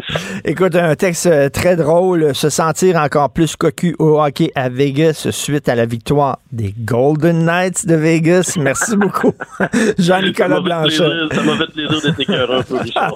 Salut. Bye. Salut, bye bye. Joignez-vous à la discussion. Appelez ou textez le 187 Cube Radio 1877 827 2346. Alors, j'ai écrit un texte assez critique sur ce que j'appelle la méthode Daguerre. Hein. Fadi Daguerre qui est allé faire un stage d'immersion. Il est allé coucher euh, dans des refuges de sans-abri. Il s'est fait couper les cheveux dans un barbier communautaire. Il est allé manger à la maison d'Haïti. Bon, euh, c'est le policier qui est à l'écoute de la population. C'est le policier qui va voir les gens, comment ils vivent sur le terrain pour mieux les comprendre. Et moi, je disais, ben, les policiers, c'est là pour attraper les bandes pas pour faire du travail social. Il y a déjà des travailleurs sociaux. On va en parler avec Stéphane Wall, ancien instructeur en usage judicieux de la force au SPVM. Salut Stéphane. Bon matin, Richard. Euh, tu as écrit un texte, Stéphane, euh, justement, réagissant euh, à, tout ça. Et il faut dire que le, fameux stage d'immersion Fadi Daguerre, évidemment, il n'est pas allé faire ça en catimini. Il a appelé des journalistes et des photographes. Hein, puis là, il y avait plein de photos dans la presse, sur le site de la presse. Et tu as réagi sur ta, page LinkedIn. écoute, tu dis que il devrait avoir l'immersion de l'autre côté. Qu'est-ce que tu veux dire? Ben, tout à fait. Euh, tout d'abord, je dois dire que le principe d'immersion comme tel, euh, je peux pas être contre à première vue. Euh, surtout dans un contexte où ce que les jeunes qui arrivent à Montréal, qui viennent de, disons, de, de régions éloignées, qui décident de venir à Montréal, doivent comprendre un peu la réalité qui est peut-être pas la même à Montréal que dans, dans certains, certaines régions ou certaines villes. Donc, je suis pas contre le principe. comment on pourrait le faire? Est-ce que c'est la méthode parfaite? Euh, ça, je suis pas convaincu. Euh, dans le sens que si à l'automne, on a, euh, disons, 70 jeunes qui sont en immersion pendant un mois dans certains organismes communautaires, mais qu'après ça, ils sont déployés ailleurs sur l'île de Montréal. Et il faut dire que dans chaque poste de quartier, chaque poste de quartier a une réalité différente, avec des organismes communautaires différents. Donc, je pense que ça serait mieux d'avoir une immersion ciblée. Et je pense que le délai d'un mois est très long parce que il manque d'effectifs sur le terrain. Euh, les policiers vont être très occupés cet été, vont faire beaucoup de temps supplémentaires, vont avoir beaucoup de fatigue accumulée. Et euh, l'arrivée de ressources à l'automne vont être super importantes pour permettre aux policiers de se reposer. Et euh, si on si on retarde ces, ces ressources-là pendant un mois, ben, je pense que on va nuire un peu peut-être à la mais, Stéphane, est-ce que j'ai besoin d'aller coucher dans un refuge de sans-abri pour comprendre ce que les sans-abri vivent? C'est certain que ça doit être très difficile d'être sans-abri. Je veux dire, on le voit. j'ai fait un gag hier. Est-ce que j'ai besoin de me promener à genoux toute une journée de temps pour savoir comment les nains se sentent? là? À un moment donné, on, on, on- on sait un peu. Puis deuxièmement, le policier, ce qu'il fait, c'est qu'il arrête quelqu'un qui a commis un crime. Il ne doit pas prendre en considération d'où il vient, c'est quoi son milieu social, c'est quoi sa race, c'est quoi son orientation sexuelle, tout ça. C'est as-tu brisé la loi, t'as pas brisé la loi. Après ça, la justice, une fois que tu l'arrêtes, la justice va prendre en compte tout le contexte social quand c'est le temps de donner la sentence. Mais c'est-tu le rôle d'un policier de faire ça? Ben, tu as tout à fait raison, dans le sens que même s'il y a une immersion, puis en passant, bon, euh, Fadi aurait dormi bon, dans, un refuge, ce qui ne sera pas le cas des policiers, mais même lorsque les, policiers vont avoir euh, une immersion, vont mieux comprendre les réalités, bon, euh, de certaines communautés, certaines organisations communautaires, ils doivent quand même être impartials dans leur travail quotidien. Donc, peu importe la réalité, la culture, le contexte, euh, doivent faire leur travail de la même façon. Donc, on, s'entend à 100% Maintenant, je reviens sur euh, ta première question, à savoir euh, qu'est-ce qui devrait être l'immersion, euh, en fait, euh, inversée. Euh, nous, en 2020, on a écrit un rapport dans le cadre de la réflexion sur le livre vert, la réflexion québécoise sur la réalité policière, la ministre Guilbeault. Et ce qu'on disait, c'est que on n'était pas contre le principe de l'immersion. Certains policiers qui vont dans les communautés. Euh, mais ce qu'on dit, c'est que c'est aussi le contraire qui devrait être fait. Ben, Euh, c'est ça, je, je disais là, en début, en début de, Oui. d'entrevue, là, je disais, toi, tu, tu prônes pour une, une immersion, c'est le contraire de ça, c'est-à-dire que quoi? Que les, que les, que les gens aillent voir c'est quoi la job de policier avant de les juger. Exactement. Ben oui.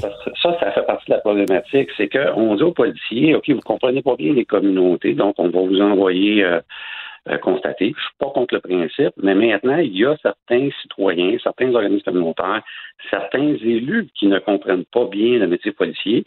Et euh, je t'ai envoyé des, des, euh, certains élus dans d'autres villes qui ont, euh, qui ont été faire des, des combats. Puis à Montréal, on a un élu qui s'appelle Gracia Kazoki Katawa, la, mairesse de NDJ, qui est de Projet Montréal, qui a été faire un combat avec les policiers, qui a été patrouillé avec les policiers la nuit pour se rendre compte de la réalité. Moi, ce que je dis, c'est que euh, Mhm. dans un projet d'immersion, les élus euh, et les organismes communautaires devraient aussi aller faire des quarts de nuit, Ben de oui. soir, de jour avec les policiers, et pas juste une journée. Moi, je peux te dire par expérience, Richard, que chaque personne que j'ai emmenée en combat, euh, même des gens de la famille qui avaient des préjugés contre des policiers, là, euh, sont sortis transformés de l'expérience parce que lorsqu'ils constatent à quel point que les policiers sont patients, sont professionnels sur la route, euh, leur Mais- vision change. Donc, euh, moi, c'est ce que je prends dans, dans le futur. Il faut que tout à fait, parce que côtés. Stéphane, on dit euh, les policiers ont des préjugés sur euh, les gens des communautés, puis tout ça. Attends une minute, ils en ont pas des préjugés, les autres, ces policiers? Tout à fait. Hey. fait. Puis encore là, moi, je fais attention aux amalgames parce que euh, des fois, dans l'espace public, on va entendre, euh, on va entendre des phrases comme les policiers ont des préjugés conscients et inconscients. Euh, le problème, c'est que ce qu'on devrait dire, c'est que tout être humain a certains préjugés conscients et inconscients, et non pas seulement les policiers qui sont des Mhm. êtres humains.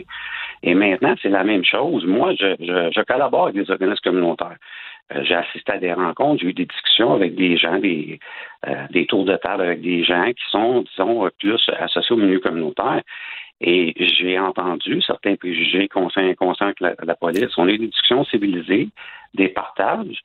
Mais maintenant, euh, il y a des gens qui sont très radicaux dans certains organismes, dans cer- certains élus, et qui n'ont pas l'ouverture de comprendre la réalité policière. On ne pourra jamais changer ces personnes-là. Ce sont des Ben. personnes radicales, mais c'est certaines personnes. Ce ne sont pas tous les organismes communautaires. Au contraire, la majorité des gens qui sont dans les organismes communautaires euh, veulent écouter ce qui se passe, mais ils ne comprennent pas le métier. Donc, je pense que l'immersion de, des- des deux côtés, ça serait une solution dans le futur. Puis, tu sais, les préjugés, vous êtes des êtres humains. Tu sais, je me suis on en a toutes. Là. Mettons, je me promène sur la rue le soir, là. Puis, je vois des gars qui s'en vont, ils s'en viennent face à moi, là. Ils sont trois, quatre avec des bandanas puis des gros tatouages. Mais je suis désolé, je me sens pas en sécurité. Peut-être que ces gars-là sont bien gentils puis tout ça, mais tu sais, à un moment donné, là, les préjugés, les préjugés. On est humain. là. Exactement. Exactement. C'est- C'est tout. C'est humain d'avoir certains préjugés, mais il faut faire attention aux amalgames. Puis on, on est en train de vouloir euh, généraliser des comportements policiers en disant les policiers ont des ont des préjugés conscients et inconscients. Donc, ils sont même pas au courant qu'ils ont des préjugés. Euh, donc, automatiquement, dès qu'ils sont dès qu'ils interviennent dans une situation impliquant euh, quelqu'un qui est issu de l'adversité, automatiquement, ce policier-là fait preuve de préjugés. Donc là, on est vraiment dans les perceptions, on est dans le ressenti, on n'est pas dans les faits, on n'est pas dans l'objectivité. Puis il faut faire attention. Puis à la décharge de la, de, de la mairesse à Montréal, moi, ce que je constate depuis six mois, j'ai l'impression qu'elle commence à recentrer son discours. Euh, je pense qu'elle commence à comprendre qu'il y a un problème à Montréal, que les policiers désertent le bateau, désertent le navire.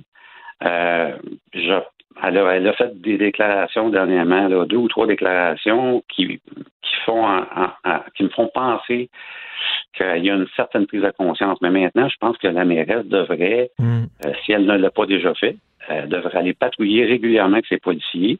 Et toute son équipe, M. Vaillancourt, même chose, euh, il y aurait un discours beaucoup plus nuancé, puis beaucoup plus supportant euh, envers les policiers. Euh, pour éviter là, le désengagement qui est rendu à Montréal, la désaffection, les gens qui quittent le, le- le navire. Je pense qu'il y a vraiment de l'ouvrage à faire de ce côté-là. Ben, tout à fait. Effectivement, le- un autre stage d'immersion pour les autorités qui a partagé le, quotidien des policiers. Puis euh, moi, je comprends, là, tu sais, Fadi Daguerre, mettons, qui joue au soccer avec des jeunes dans un parc parce que, tu sais, on veut aussi euh, attirer ces jeunes-là dans le job de police, là, puis euh, sentir que vous avez votre place, puis tout ça. Puis bon, c'est c'est sa job de relations publiques de faire ça aussi. Mais tu sais, je pense pas que ça fait bien peur aux criminels aussi de voir le chef de police en train de jouer au ballon. Ils doivent, ils doivent, ils doivent rire, eux autres, les criminels. Ben, c'est certain que ça n'a pas d'impact comme tel sur la criminalité. Euh, ce que ce que Fadi va amener, puis il a commencé ça un peu son, son le, projet, c'est de la police communautaire en réalité du temps de Georges Duchesneau. C'est c'est la police communautaire euh, puissance euh, 5.0 là. On va aller plus loin, tisser des liens, à travailler en amont, essayer de trouver des problématiques, référer avant que ça dégénère à, à des organismes, au système de, de santé, systèmes sociaux. Un des problèmes de, de qui peut qui peut survenir, c'est que vous, tu le vois, Richard, euh, les systèmes présentement craquent de partout. Euh, donc, le système de santé, le système de, de social, euh, le DP, la DPJ, tout craque de partout. Il manque d'in- d'intervenants. Les gens sont épuisés. Donc, euh, oui, tu peux travailler en amont, détecter des problématiques avant que ça dégénère en appel à 911, mais est-ce que le système est capable rapidement euh, de, de, de s'occuper de quelqu'un qui, qui va tomber en crise dans les euh, dans les quatre ou cinq heures qui va suivre? Puis la réponse, c'est non, pas tout le temps. Donc, il y a le phénomène des portes ouvertes. On détecte que quelqu'un est en train de se désorganiser en amont, avant l'appel au 911. Euh, on dit, regarde, on va aller euh, à l'hôpital, on va faire peut-être une P38, qui est une loi qui, euh, qui permet de, de lorsqu'on lorsqu'un policier constate que quelqu'un, une vie est en danger ou qu'une personne est, en, est une menace pour quelqu'un, on peut le forcer un transport. Mais malheureusement, on arrive à l'hôpital, puis quelques, quelques heures plus tard, cette personne-là va être remise en liberté. Donc, euh, c'est beau travailler en amont, puis c'est souhaitable, puis on veut que ça, ça fonctionne, mais il y a une réalité du- des systèmes qui, euh, qui ne répondront pas toujours à la demande. Fait qu'il y a du travail à faire, là.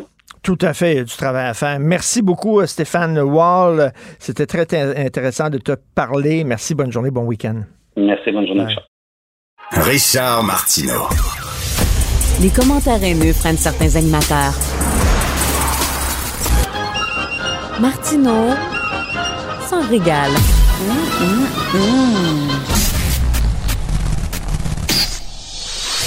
Oublions jamais de placer les choses en perspective. Ça aurait dû être une grande célébration. C'est quand même gros ce qu'on évoque là. Très significatif pour bien comprendre tout ce qui s'est passé. Un professeur, pas comme les autres.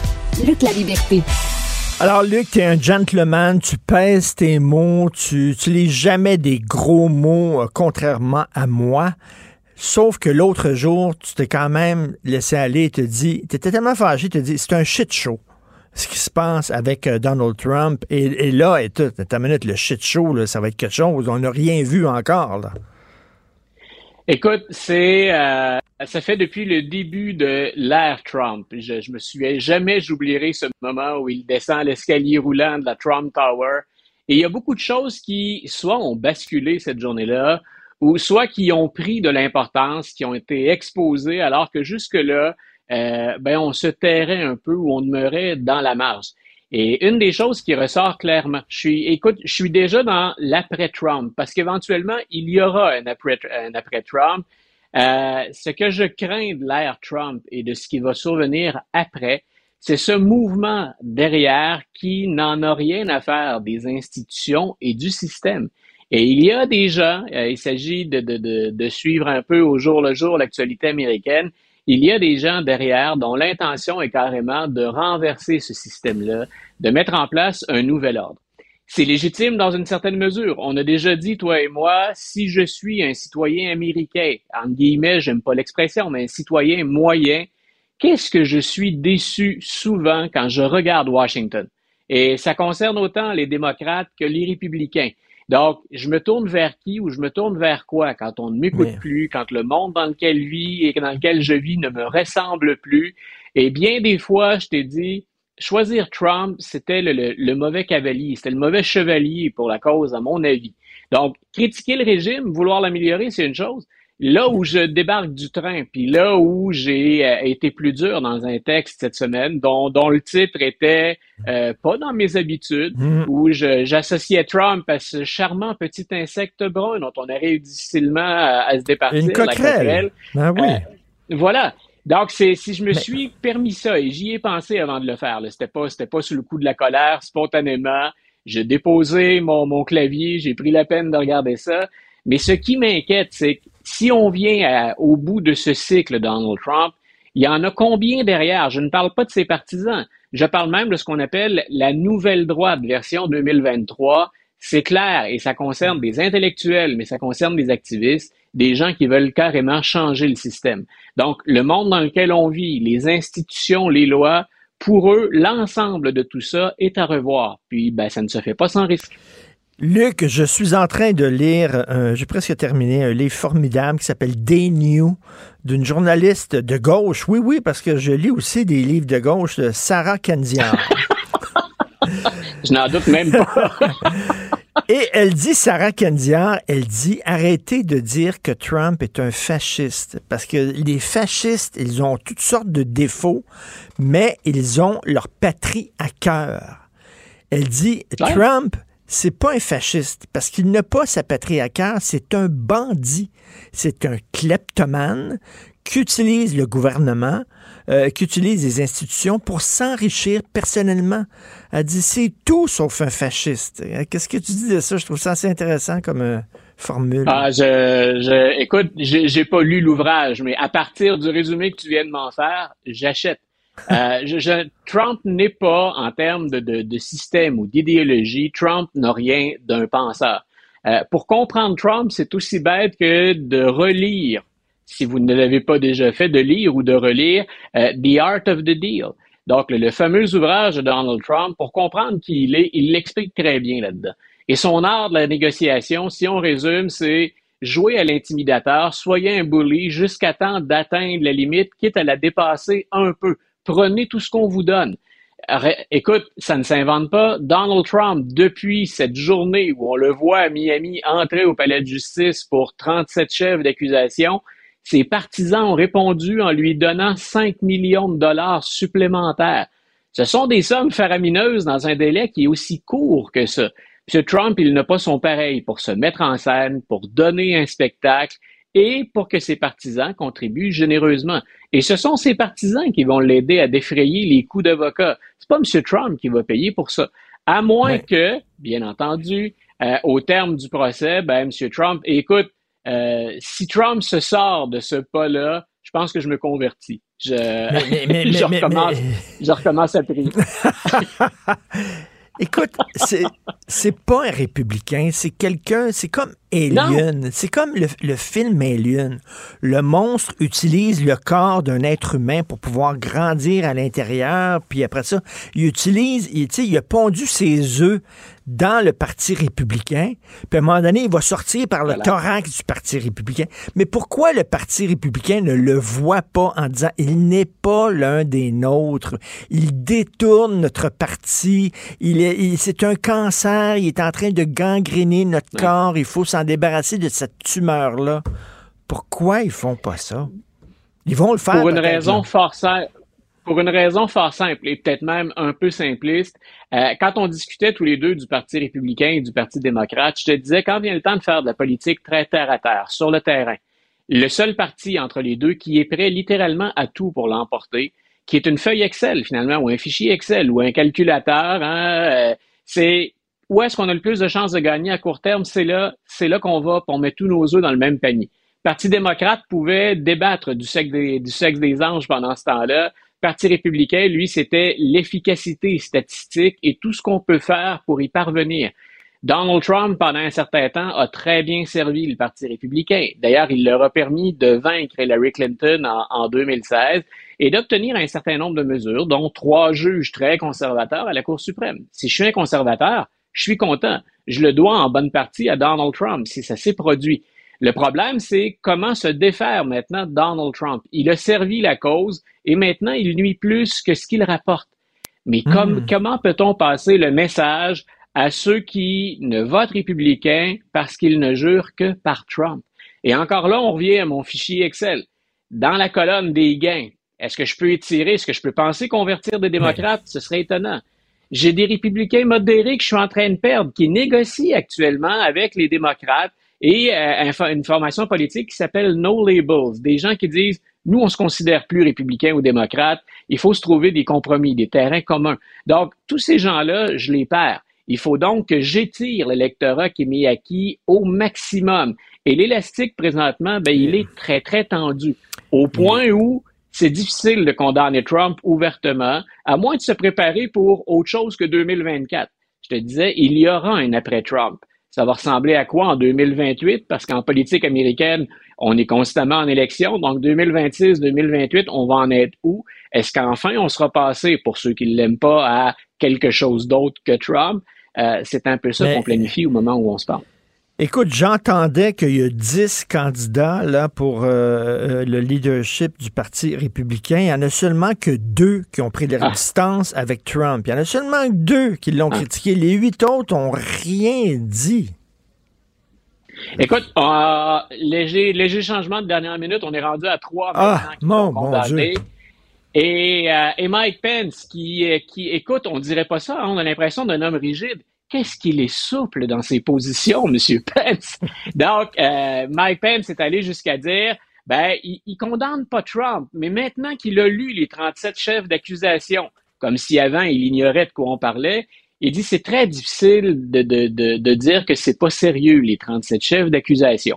Donc, c'est pas une il vient pas de laminer Donald Trump, il vient pas de l'écraser ah, ou de le condamner, de le semoncer vertement mais il vient de dire, écoutez, les 37 chefs, on peut pas balayer ça du revers de la main, c'est du sérieux. Donc, on est à trois et demi. Mike Pence étant jamais quelque chose de très, très solide, c'est très friable, une position de Mike Pence. On est à trois et demi qu'ils l'ont ben, condamné. là, ça a l'air que, bon, il y a deux autres causes pendantes qui s'en viennent là, euh, en Georgie.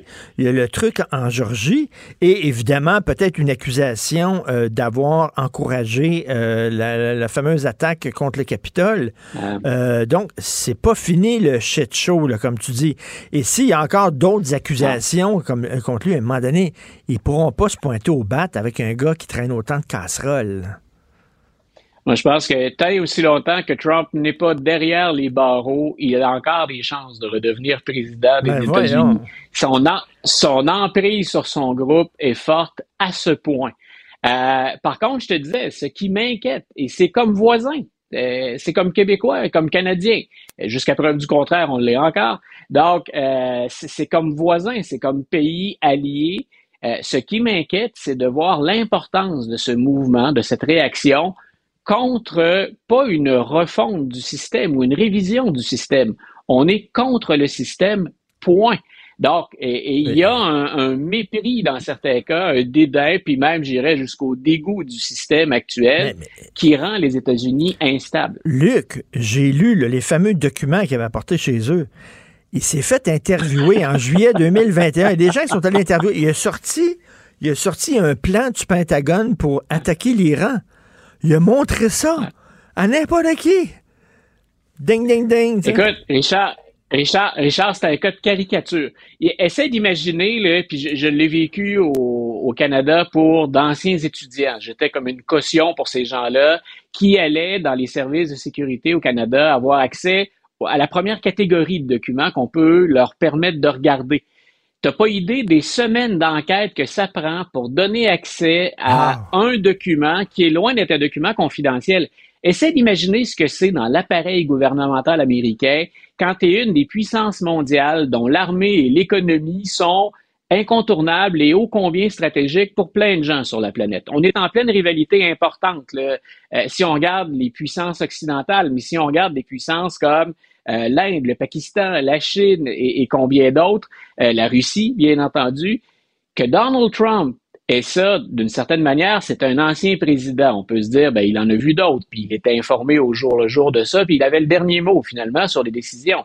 Mais qu'il parte avec ça illégalement, qu'il résiste à les remettre et qu'il les partage avec d'autres, écoute, c'est tout simplement hallucinant. N'importe qui qui a travaillé dans la, dans la sécurité, pour la défense américaine, n'importe qui qui a vu ça sait à quel point c'est grave. D'ailleurs, Oh, anecdote comme ça en passant pour nos, auditeurs, si certains d'entre eux lisent le, vénérable The Atlantic, qui est un des plus vieux, sinon le plus vieux magazine à circuler aux États-Unis, Jack Smith se serait gardé, le procureur spécial, une carte dans sa manche. Et elle concerne exactement ce que tu viens de dire. C'est-à-dire qu'en Floride, si jamais ça devait ne pas déboucher, on sait que la juge qui a hérité du dossier en Floride est une juge qui a été nommée par M. Trump et qui a déjà tranché en sa faveur dans des cas qui étaient limites. Alors, on dit Jack Smith a fait quoi? Il y a quelque chose qui n'apparaît pas dans l'acte d'accusation en, Floride, et c'est cette idée, justement, qu'il ait partagé les documents. Si tu relis les 37 chefs d'accusation, c'est long et fastidieux, je te fais un résumé, il n'y a rien qui concerne ce qu'il a fait avec les documents. Donc, le procureur Smith dit, ben, ça s'est passé en Floride essentiellement, mais il a montré les documents quand il était à Bedminster, au New Jersey, dans une autre de ses propriétés, et c'est là qu'il a montré les documents à des gens qui n'avaient aucun droit de les voir. Et Jack Smith pourrait même se garder le droit de poursuivre Donald Trump au New Jersey, même s'il l'a déjà fait en Floride, parce qu'on aurait des chefs d'accusation qui sont différents. Quand tu parles de shit show, c'est le genre de choses que je ne pouvais pas imaginer commenter avant que Donald Trump arrive. Donc, les gens qui ont été surpris de voir euh, Luc La Liberté utiliser des termes comme shit show et coquerelle, vous avez rien vu. Bientôt, vous allez voir Luc La Liberté, vous allez dire, c'est-tu Luc La Liberté ou c'est Mike Ward? Ça continue comme ça. Salutations à Mike. Je ne voudrais pas que Mike prenne mon style à moi. Il semble que le sien lui rapporte nettement plus. bon week-end, Luc La Liberté. Salut. Merci beaucoup. Bonne fin de semaine, Richard.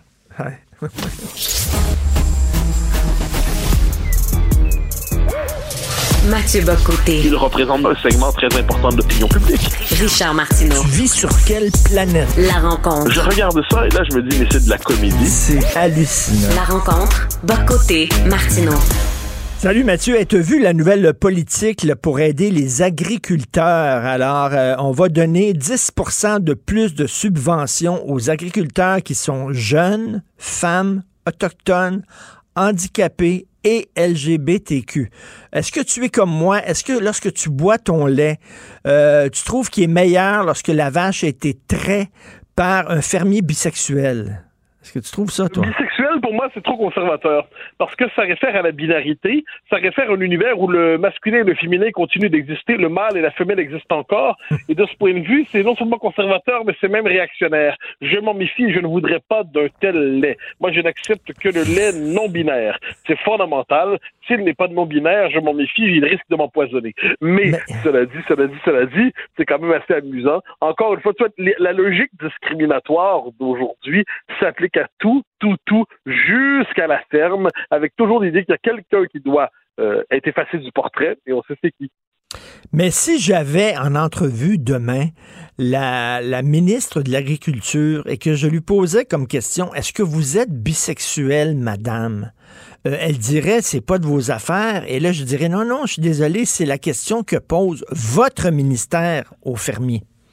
Non, mais ça, mais ça c'est une question importante que tu soulèves, hein, parce qu'on nous dit aujourd'hui, il faut assurer la représentation des minorités sexuelles à la télévision, dans les postes de direction et tout ça. Puis moi, je, je poserai comment on peut savoir? Dire, comment on peut savoir? Moi, personnellement, je ne demande pas aux gens s'ils sont gays, pas gays, hétéros, pas hétéros. Euh, tout ça, je ne suis pas occupé à leur demander ça. Or, manifestement, c'est une question qui aujourd'hui a une signification statistique. Donc, j'aimerais savoir comment ils peuvent savoir si quelqu'un est euh, hétéro, pas hétéro, homo, et ainsi de suite. Et par ailleurs, puisqu'aujourd'hui, avec les machines d'identité de genre, eh on ne sait plus si un garçon, euh, si un homme est un homme, une femme est une femme. Eh bien, j'aimerais savoir comment on peut savoir si quelqu'un est en droit de représenter les hommes, si quelqu'un est en droit de représenter les femmes. Donc, on est dans une espèce de logique qui, euh, qui pousse à la désagrégation de la société jusqu'au bout et qui n'a qu'un seul fil conducteur, c'est la disqualification toujours du mâle blanc qui, lui, doit s'effacer pour que le monde nouveau advienne. Là, la ministre dit oui, euh, on privilégie euh, les euh, LGBTQ parce que c'est difficile pour ces gens-là d'avoir des prêts dans les banques lorsqu'ils veulent partir de leur ferme. Je suis désolé, mais les banques, là, ils vont regarder est-ce que tu vas faire de l'argent ou pas? Je m'excuse, y a-tu vraiment des banques au Canada qui vont dire on ne prête pas d'argent aux gays? On n'est pas en 1960, le bordel. Voyons. Non, non, non, mais regarde, on vit dans un monde anachronique, un monde fantasmé, un monde qui correspond pas à la réalité, mais c'est un monde qui est, c'est le monde de l'idéologie. Et l'idéologie, qu'est-ce que c'est? C'est une, c'est une falsification de la réalité. Ça crée un monde parallèle dans lequel on est obligé d'évoluer. Et si on ne le fait pas, on passe pour manquer de cœur, on passe pour manquer d'humanité, on passe même pour, et là, particulier, on va nous dire que la vraie, le vrai monde, la vraie réalité, c'est justement ce, ce monde contrefait où euh, tout le monde serait discriminé, encore une fois, sauf ce, le grand bien méchant homme blanc. Et c'est, je dirais que c'est l'inversion accusatoire, hein, parce que objectivement, quelle est la seule catégorie que l'on peut formellement rejeter sur la base de sa couleur de peau et son sexe aujourd'hui, c'est l'homme blanc. Lui, c'est formel. On veut pas de lui dans plusieurs postes, on veut pas de lui pour plusieurs subventions. Mais si on dit que c'est une discrimination, Là, c'est des espèces d'incultes euh, qui traînent un peu sur les réseaux sociaux et dans quelques journaux qui disent non, non, non, la discrimination ou le racisme ne peuvent s'opérer qu'à partir d'un groupe qui a du pouvoir. Or, il y a que les Blancs qui ont du pouvoir. Dès lors, les Blancs ne peuvent pas subir de racisme, même si on discrimine contre eux sur une base de, couleur de peau euh, ou de sexe. C'est lunaire, mais on n'en sort pas.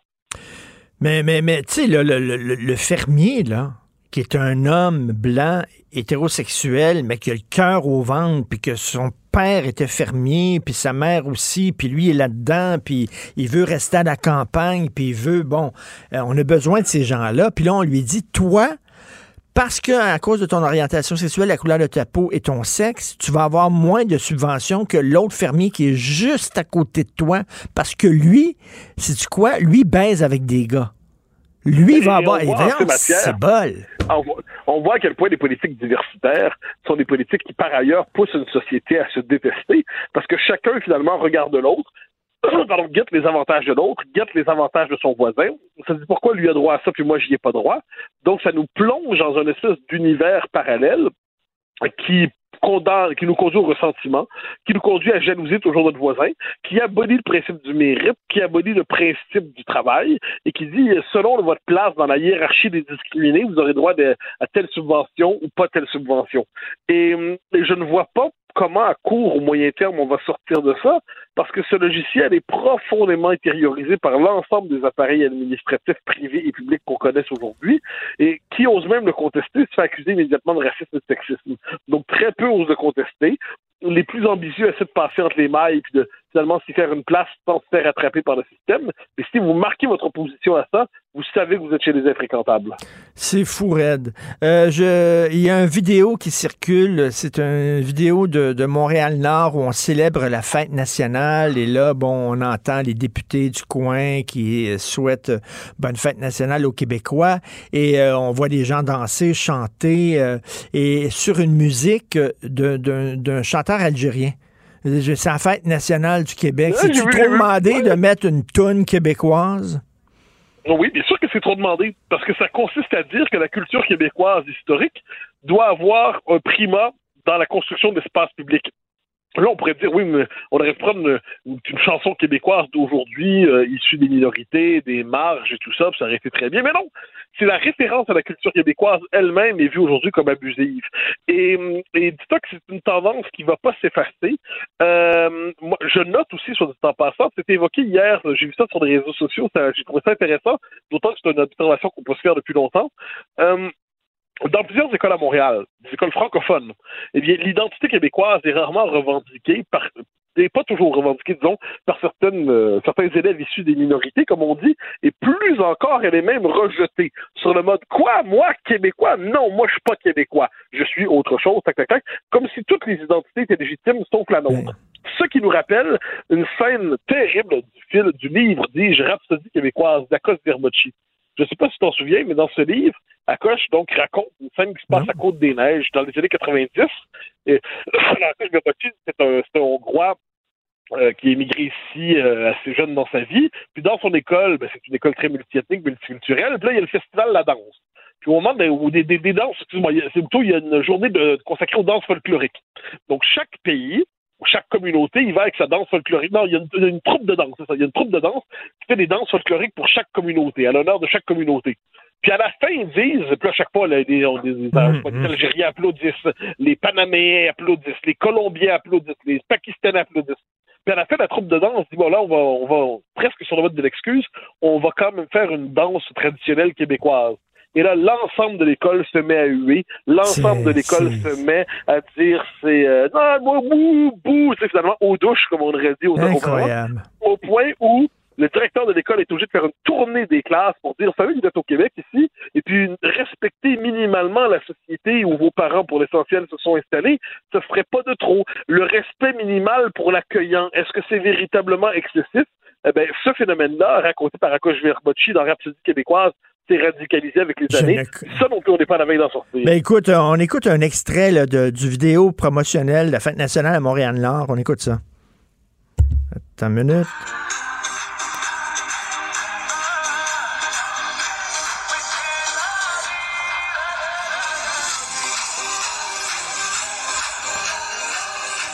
Bon, on connaît cette chanson-là, on va chanter, on va danser, tout ça, c'est une bien bonne chanson. C'est pas une chanson québécoise. Ouais, moi, j'ai rien contre cette chanson-là, hein. mais moi, j'ai- j'aime des tonnes de chansons. J'aime des tonnes, tonnes de chansons. J'aime des chansons catalanes, j'aime des chansons britanniques, j'aime des chansons américaines, j'aime des chansons italiennes. J'aime bien des affaires, mais le fait est que la fête nationale, qui est normalement la journée dans l'année où on entend un peu à la radio de musique québécoise, c'est là au-delà des cinq, euh, des cinq chansons qui tournent tout le temps, là. euh, c'est la journée dans l'année où le Québec est comme cercle de référence. Eh bien, même ceux qui portent la fête nationale considèrent que le Québec est trop cette journée-là, mais c'est la conséquence inévitable. Ça fait des années qu'on nous dit aussi que la Saint-Jean, c'est l'occasion de fêter la diversité, puis l'autre, puis gna, gna, gna. Ouais, ouais, ouais. Puis la- tout ce qui touchait de manière ou de l'autre au Québec traditionnel, ça sentait le vieux moisi canadien-français. Bon, mais quand on considère ça, tôt ou tard, le- euh, quand on est dans cette logique, tôt ou tard, c'est la culture québécoise elle-même qui pue le vieux moisi canadien-français. Puis c'est la majorité historique francophone elle-même qui pue le vieux moisi canadien-français. Donc aussi bien fonder, refonder le Québec dans notre diversité, quitte à prendre même pour la Saint-Jean une, une chanson qui n'est pas québécoise. C'est quand même assez hallucinant. On a eu une Saint-Jean où il n'y avait même pas de drapeau de Québec. Et là, à Montréal-Nord, on célèbre la Saint-Jean avec une toune d'un chanteur algérien. J'ai rien contre, mais c'est la Saint-Jean maudit. Euh, T'imagines, Oui, mais- toi, mais- t'imagines, toi, le Nuit d'Afrique. Imagine-toi, Nuit Ouais. d'Afrique, là, euh, c'était censé être Mélissa, là, euh, qui est la, la- la joueuse là, de percussion blanche, qui était la porte-parole, Mélissa Lavergne, merci, euh, qui c'est était, bon, et et on dit, peut, ça peut pas, parce qu'elle n'est pas africaine, elle est blanche, elle peut pas être porte-parole de Nuit d'Afrique, mais on peut mettre une chanson algérienne pour la fête nationale. Fourette. Ouais, mais dis ça que c'est- c'est c'est cette société où tu as des députés régulièrement du Parti libéral qui vont célébrer la fête de l'indépendance d'Haïti, la fête de l'indépendance de la Grèce, la fête de l'indépendance de, de, de, la réunification italienne, la fête de l'indépendance de la Roumanie. Puis là, puis de l'Inde, puis du Sri Lanka. Puis là, tu leur dis, oui, puis pour le Québec, pourquoi? Non, non, c'est pas la même chose pour le Québec. Non, c'est pas la même chose.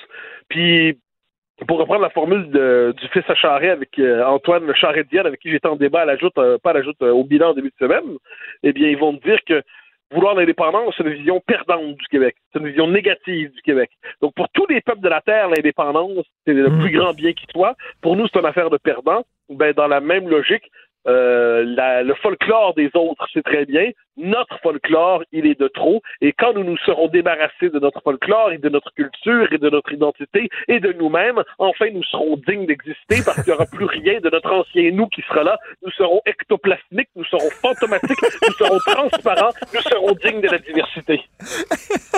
Ectoplasmique, j'adore. Merci beaucoup, Mathieu. On se reparle demain. Pour une écoute en tout temps, ce commentaire de Mathieu Boccoté est maintenant disponible sur l'application Cube ou en ligne au cube.ca. Tout comme sa série Les idées mènent le monde, un balado qui met en lumière, à travers le travail des intellectuels, les grands enjeux de notre société. Cube Radio. Martino. Le cauchemar de tous les woke. Alors, on a vu hein, le sondage euh, numéro 2, c'est le Parti québécois dans les intentions de vote, le numéro 2. Euh, Qu'est-ce que ça prendrait, tiens, pour que le PQ euh, remonte? Parce que là, est-ce que ce sont des gens qui sont pas contents euh, avec la CAQ, qui parquent leur vote au PQ en attendant que la CAQ retrouve son X, et là, ils vont retourner à la CAQ. Qu'est-ce que ça prendrait de plus pour que le PQ, soudainement, fasse une remontée qui chauffe les fesses euh, de la CAQ? On va parler avec Nick Payne, analyste politique. Salut, Nick. Salut, Richard. Écoute, c'est quand même des bonnes nouvelles pour Paul Saint-Pierre Plamondon, surtout que c'est rendu le, deuxième parti national, hein, parce que Québec solidaire, c'est un phénomène de Montréal. Euh, Le Parti conservateur du Québec, c'est un phénomène de Québec. Euh, là, le, PQ, ben, c'est plus un parti national. C'est une bonne nouvelle. Oui, c'est une tendance qui se confirme, si on veut. Là, on verra dans les prochains sondages, mais c'était commencé même pendant la dernière campagne électorale, puis ça continue. Euh, mais le- le- le- ce qui est, avant de revenir au Parti québécois, ce qui retient vraiment, je trouve, moi, ce qui, dans ce sondage-là, ce qui résume bien notre année, là, c'est la situation, c'est le, c'est le mouvement, les jeux de vase communicants du, des, des intentions de vote autour justement de la question nationale qui est celle autour de laquelle euh, le Parti québécois et la CAQ se disputent euh, les faveurs de l'électeur, si tu veux. Et puis, c'est, c'est- pren- prenons un instant de recul, juste un pas de recul, là. Euh, pendant plusieurs années, le Parti québécois, Richard, a euh, mis la souveraineté en veilleuse. Hein? Puis, de fil en aiguille, il s'est un peu euh, défait de sa propre, lui-même de sa pertinence, au fond. Hein? Puis, il disait aux électeurs, nous allons d'abord faire un bon gouvernement nationaliste euh, pour faire des gains à l'intérieur du Canada. Alors là, François Legault est arrivé, il a dit, non, non, euh, il faut pas s'afficher souverainiste, on est mieux d'être d'authentiques fédéralistes et on a de meilleures chances de, de faire des gains. Et puis, il a volé le, le, le, le territoire du Parti québécois euh, comme ça. Il a pris la. Le Parti québécois lui a en quelque sorte tendu le flambeau, tendu le, le relais. Mais, et là, c'est là que ça devient intéressant, le- ce nationalisme-là de la CAQ ne pouvait que décevoir ceux qui avaient des attentes euh, le moindrement sérieuses à cet égard-là. Alors là, on est de retour à la case départ, et au même moment, Paul Saint-Pierre Plamondon, lui, reprend le flambeau de la souveraineté. Et puis, en plus, les libéraux sont portés disparus. Hein? Il n'y a plus de... Ça, c'est la, c'est la variable qu'il ne faut pas oublier dans ce sondage-là. Là. C'est- Ça, ça change, ça fausse tout. Le fait que les libéraux n'aient pas de chef, pas de voix, pas de cohérence, on ne sait pas ce qu'ils veulent, on ne sait pas où ils s'en vont. Le parti n'existe plus pour l'instant dans le débat public. Donc, euh, ça, ça change un peu les choses. Alors, euh, vois-tu, on a fait une sorte de tour de l'horloge et au bout de laquelle François Legault et son parti, ben, euh, après avoir volé des votes au Parti québécois, les reperdent et maintenant prennent ceux du Parti libéral. Et donc, c'est désormais euh, le, libéralisme à la bourrassa. C'est ça maintenant le créneau euh, de la CAQ. Alors, ça veut dire que si Paul Saint-Pierre Plamondon a tiré des leçons de tout ça, il ne peut que continuer dans la même veine, c'est-à-dire rester très clair et très cohérent sur la question de l'indépendance. Euh, il n'y a pas d'autre possibilité. Le Parti québécois est face à son destin, il est face à sa à la seule euh, chose qui peut lui permettre euh, de, de, d'exister encore puis d'être pertinent, c'est-à-dire euh, revenir à son à son idée fondamentale et c'est c'est ce qu'il fait. Mais, Mais- c'est pas gagné. Non, que, mais euh, oui. c'est c'est ce que les gens aiment, je pense, de Paul Saint-Pierre Plamondon, c'est sa transparence. What you see is what you get, comme disent les Anglais.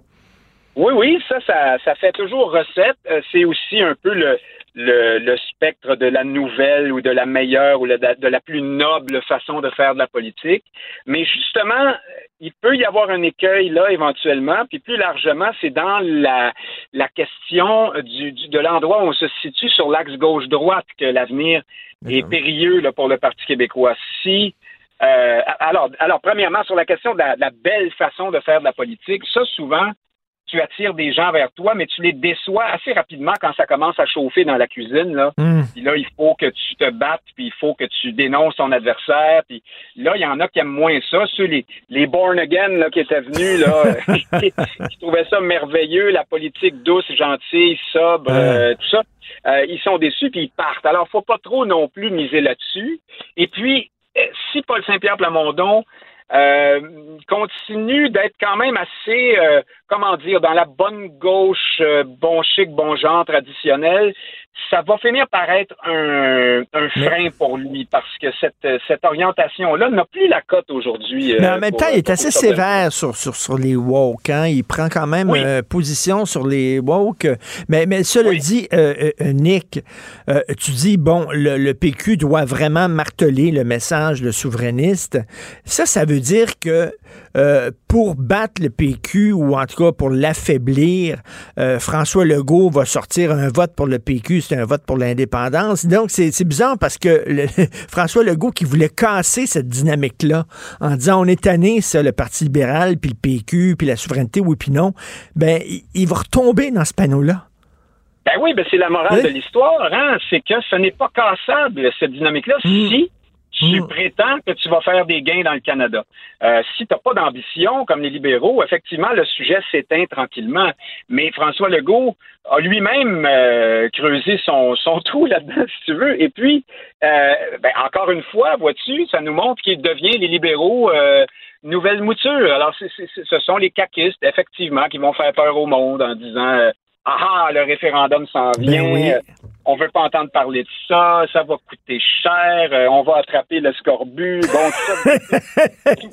mais, mais, mais, mais, mais Nick, qu'est-ce qui va rester au Parti libéral, le pauvre Parti libéral? Parce que là, eux autres, c'est- c'est un parti fédéraliste aux aspirations nationalistes qui voulait développer le Québec avec l'hydroélectricité. Ben là, il y a un parti qui est au pouvoir qui dit exactement ça, puis qui va dire un vote pour le PQ, c'est un vote pour l'indépendant. Il reste quoi au Parti libéral? Ah oui, oui. Puis à lui seul, un Pierre Fitzgibbon, par exemple, remplace le- le- le- le- la, la- la philosophie du Parti libéral d'autrefois au complet. Là. Ben ils, oui. sont, ils sont mal pris. Mais ça, c'est l'autre élément de ce sondage-là, c'est que euh, nous, Richard, les, les commentateurs, les analystes, les gens qui sommes très férus de politique, on aime bien voir les mouvements de- de- d'intention de, vote à travers les idées, puis euh, le comportement des politiciens, les erreurs, les bons coups. Mais c'est tout ça est très judicieux et exact, mais il y a aussi un autre élément qui est beaucoup moins tangible, beaucoup plus imprévisible, c'est l'émotion, c'est le- l'électorat. Regarde la CAQ à l'heure actuelle. François Legault, malgré tout ce qu'on dit, ça va quand même assez bien pour eux. Pourtant, ils ont renié à peu près toutes leurs promesses euh, phares. Mais pourquoi on, ça continue de bien aller relativement? Ben parce qu'on aime bien, euh, on aime le client. François Legault, on l'aime bien, on se reconnaît en lui. Euh, Il y a des éléments comme ça qui vont au-delà des idées. Et dans le cas des libéraux, ben, ce que j'ai envie de leur dire, c'est trouvez-vous un chef au plus sacrant? Tu sais, euh, Mmh, il peut pas. C'est le début. Tu sais, il y en a qui disent là, euh, beaucoup, on a beaucoup entendu ça dans le mouvement souverainiste. euh, il faut que ça vienne de la base. euh, il faut pas attendre le sauveur. Moi, j'ai envie de répondre au contraire. Ça prend des sauveurs. Le- le- la Mais- politique, c'est aussi le porteur du Eh, mais message. qui veut, qui veut cette job-là? là? Tu prends un parti qui est à terre, totalement, puis il faut que tu le reconstruises à partir de zéro. Oui, ben ça a l'air que c'est Antoine Dionne Charret, hein, mais en tout cas pour la prochaine ronde, on verra bien, mais je, je, je le sais pas, mais euh, écoute, il y a jamais, il y a toujours euh, quelqu'un quelque part qui va avoir envie de se faire valoir puis de, de, de, de, de venir prendre ce, ce, ce rôle ingrat.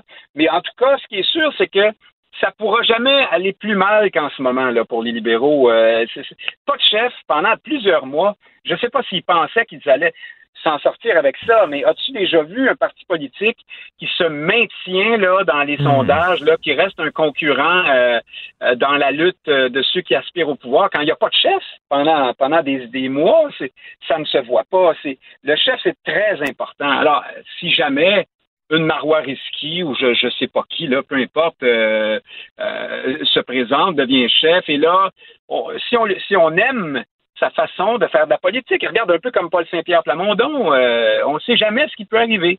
Hmm. et là, les libéraux pourraient reprendre un peu de poil de la bête, mais c'est à l'heure actuelle impossible de prédire du point de vue des idées puis du marché politique comment une telle chose peut se faire parce que tous les terrains sont sont occupés. Mais, occupés. Ah. mais on disait la même chose du PQ il n'y a pas longtemps. Oui. Puis Saint-Pierre Plamondon a réussi à quand même aller rechercher une partie de son électorat. Un autre effet aussi de, de, de, de ce que les, les, libéraux sont à terre, c'est que les électeurs de Québec solidaire sont moins souverainistes que jamais. À 35% euh, c'est vraiment. Euh, je veux dire, ce parti-là ne peut plus se dire souverainiste. Ben non, absolument pas. Écoute, ça va être une rentrée euh, parlementaire très intéressante en septembre. Passe un bel été, Nick Payne. On se reparle en septembre. Salut. Toi aussi, Richard. Bon voyage à Paris, sûrement. sûrement. Bye. Salut. Martino. Le parrain de l'actualité.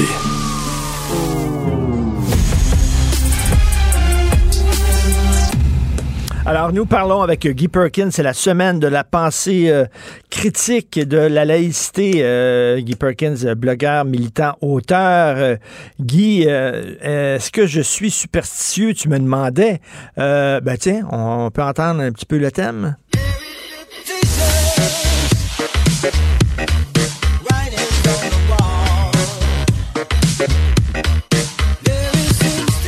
On l'est tous un peu. Moi, je suis monsieur pensée critique comme toi aussi. Le mais hier, ben, quelqu'un me parlait d'une maladie qu'il y a eu, là, puis euh, je, cherchais du bois pour cogner du bois.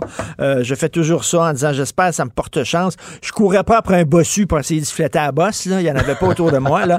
Euh, ou de taper sa tête d'un nain, là. Mais bon, pourquoi les gens sont superstitieux, Guy? Ben D'abord, c'est un spectre. Hein? C'est un spectre. rappelons, c'est quoi une superstition? C'est important de, Parce que, dans le fond, on, on, finit par le début, parce que c'est la dernière aujourd'hui, puisqu'on parle de superstition depuis un, un, bout de temps. Fait une superstition, c'est quoi? C'est une croyance irrationnelle euh, qui, qui, existe des forces naturelles, puis je pourrais ajouter des forces obscures, parce que bon, il y a des forces euh, surnaturelles qui, qui, qui interviennent qu'on voit pas, mais il peut y avoir des forces obscures, parce que là, là-dedans, j'inclus les, les conspirationnistes qui sont certains qu'il y, y, a un groupe de Happy Few de, de, de, groupe select qui va euh, contrôler le monde, puis qui influence les événements de la vie sans preuve scientifique. Et, euh, et, souvent, des gens vont dire hey, j'ai des preuves scientifiques, mais encore là, souvent, ils se rendent pas compte qu'ils font de la pseudo-science. Fait que c'est, mm. ça une superstition. Fait que euh, j'ai relevé quand même cinq éléments que les superstitions viennent combler. C'est-à-dire, c'est que l'incertitude. L'incertitude, c'est un des plus grands stress qu'on peut vivre. Mm. Fait que euh, ça, ça, vient justement nous réconforter, ça, ça nous donne un, une illusion de, contrôle. Parce qu'on a tendance à chercher des explications et des moyens de contrôler l'environnement dans lequel on est. Ça fait que ça, ça vient répondre à ça. Euh, après ça, c'est les biais cognitifs, c'est-à-dire il y a des, euh, il y a, des, euh, on, attribue des, des, des, éléments causaux à des, des trucs qu'on observe autour de nous, puis on fait des, des équations assez simplistes que c'est si A égale B, donc on, a C, et ainsi de suite. Mais euh, dans ce qu'on a regardé dernièrement avec les histoires de chats noirs, d'échelles, et ainsi de suite, il y, a, surtout aussi l'héritage culturel et social. Mais oui. Parce que ça, ça se passe d'une génération à l'autre. Puis à un moment donné, ben, euh, on, on, on, parle le fil, on ne sait pas d'où ça vient, on continue ça, mais c'est quasiment, ça fait partie de la culture et du folklore. Ben, exactement, parce que je, vais te raconter une blague très rapide, puis ça, ça, illustre bien l'histoire. C'est que c'est un gars qui arrive, euh, le gars, il arrive en prison, euh, il est condamné à la vie, puis là, il arrive pour la première fois dans, dans, dans, dans, dans la cafétéria, puis à un moment donné, il s'assoit, il est comme un petit peu nerveux, puis à un moment donné, il voit le monde se, à chacun leur tour se lever de bout, puis il y en a un qui crée un chiffre, puis mettons, il y en a un qui dit 13, ça, tout le monde part à rire, là, c'est crampé de rire. Après ça, il y en a un autre qui se lève, qui va dire 44, là, ça part à rire, puis ainsi de suite. Il y en a plusieurs qui font la même chose. C'est que là, le gars, il est comme bien détergué, il demande à son voisin, il dit, écoute, il dit, c'est quoi l'histoire? Tout le monde se colle des chiffres de même. Puis euh, ça part à rire, ah, c'est parce que, tu sais, ici, on est en prison, hein, on est en vase clos. Fait que les jokes se renouvellent pas. Fait que ce qu'on a fait pour sauver du temps, on les a toutes numérotés. Puis à cette heure, on colle le chiffre, puis là, ben, le monde part à rire. Fait que, tu sais, il dit, là, le livre. Fait que là, il étudie le livre, puis le lendemain, il dit, là, c'est à mon tour. Il voit la joke 54. Il dit, ça, c'est les meilleurs, je vais, je vais la raconter. Fait que, vient son tour le lendemain, il se lève, il colle 54, pas un chat qui rit. Fait que là, il demande à son voisin encore, dit, qu'est-ce qui s'est passé? C'était le meilleur du livre. Il dit, pourquoi le monde rit pas? Il dit, ah, c'est parce que t'as pas le tour de la compter.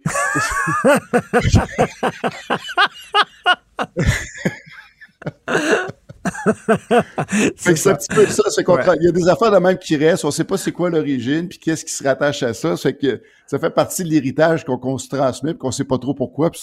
D'où l'importance que je trouvais, moi, de, de relever certaines euh, superstitions, puis d'aller à l'origine, puis on se rend compte finalement que c'est rien. Mais encore là, c'est un spec. Il y a des gens comme toi, puis moi, le moment avec, j'ai beau être critique, mais j'ai quand même des petits réflexes comme ça que je vais faire sans, sans Hmm. Mais- m'en rendre compte des fois.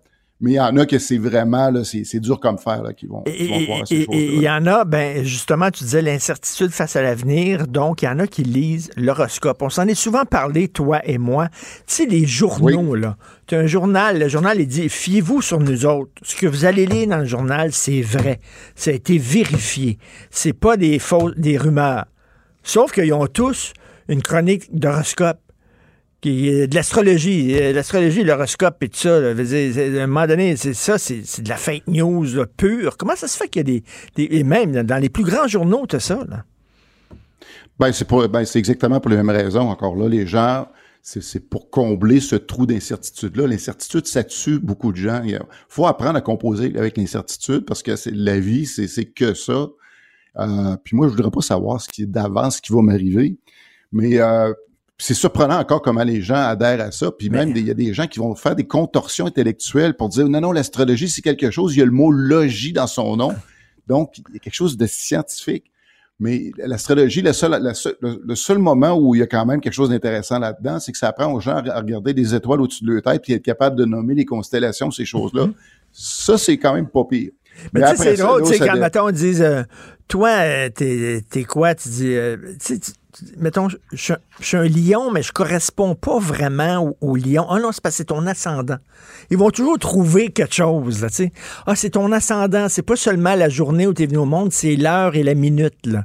C'est ridicule. Exactement. Mais c'est- la beauté de ces trucs-là parce que justement, il n'y a pas de frontières. C'est pas encadré par rien. Ça fait que dès le moment euh, qu'ils sont euh, plantés devant leurs contradictions, ben là, ça, c'est des échappatoires. Ben là, c'est parce que si, parce que ça. Puis ça, c'est euh, comme avec la religion, c'est que hey, j'ai j'ai été bon que je priais tous les jours à mon bon Dieu, mais ma Caroline, j'ai perdu ma job, euh, j'ai fait faillite, ma femme m'a lâché.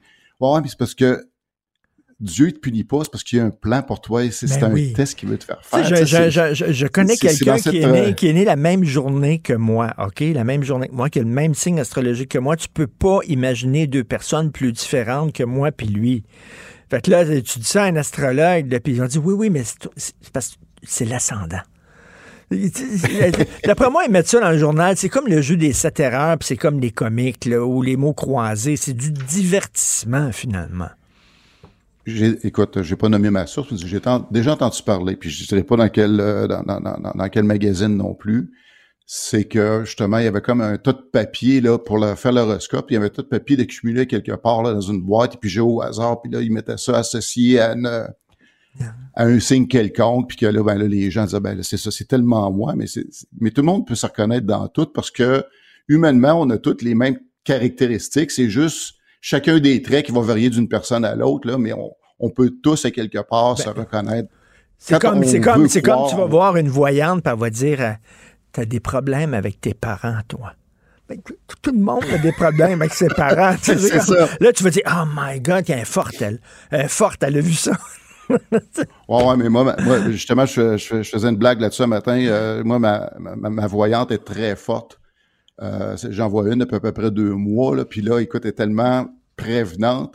Elle m'a appelé hier soir pour me donner rendez-vous aujourd'hui parce qu'elle m'a dit que mon arrière-grand-père voulait me parler.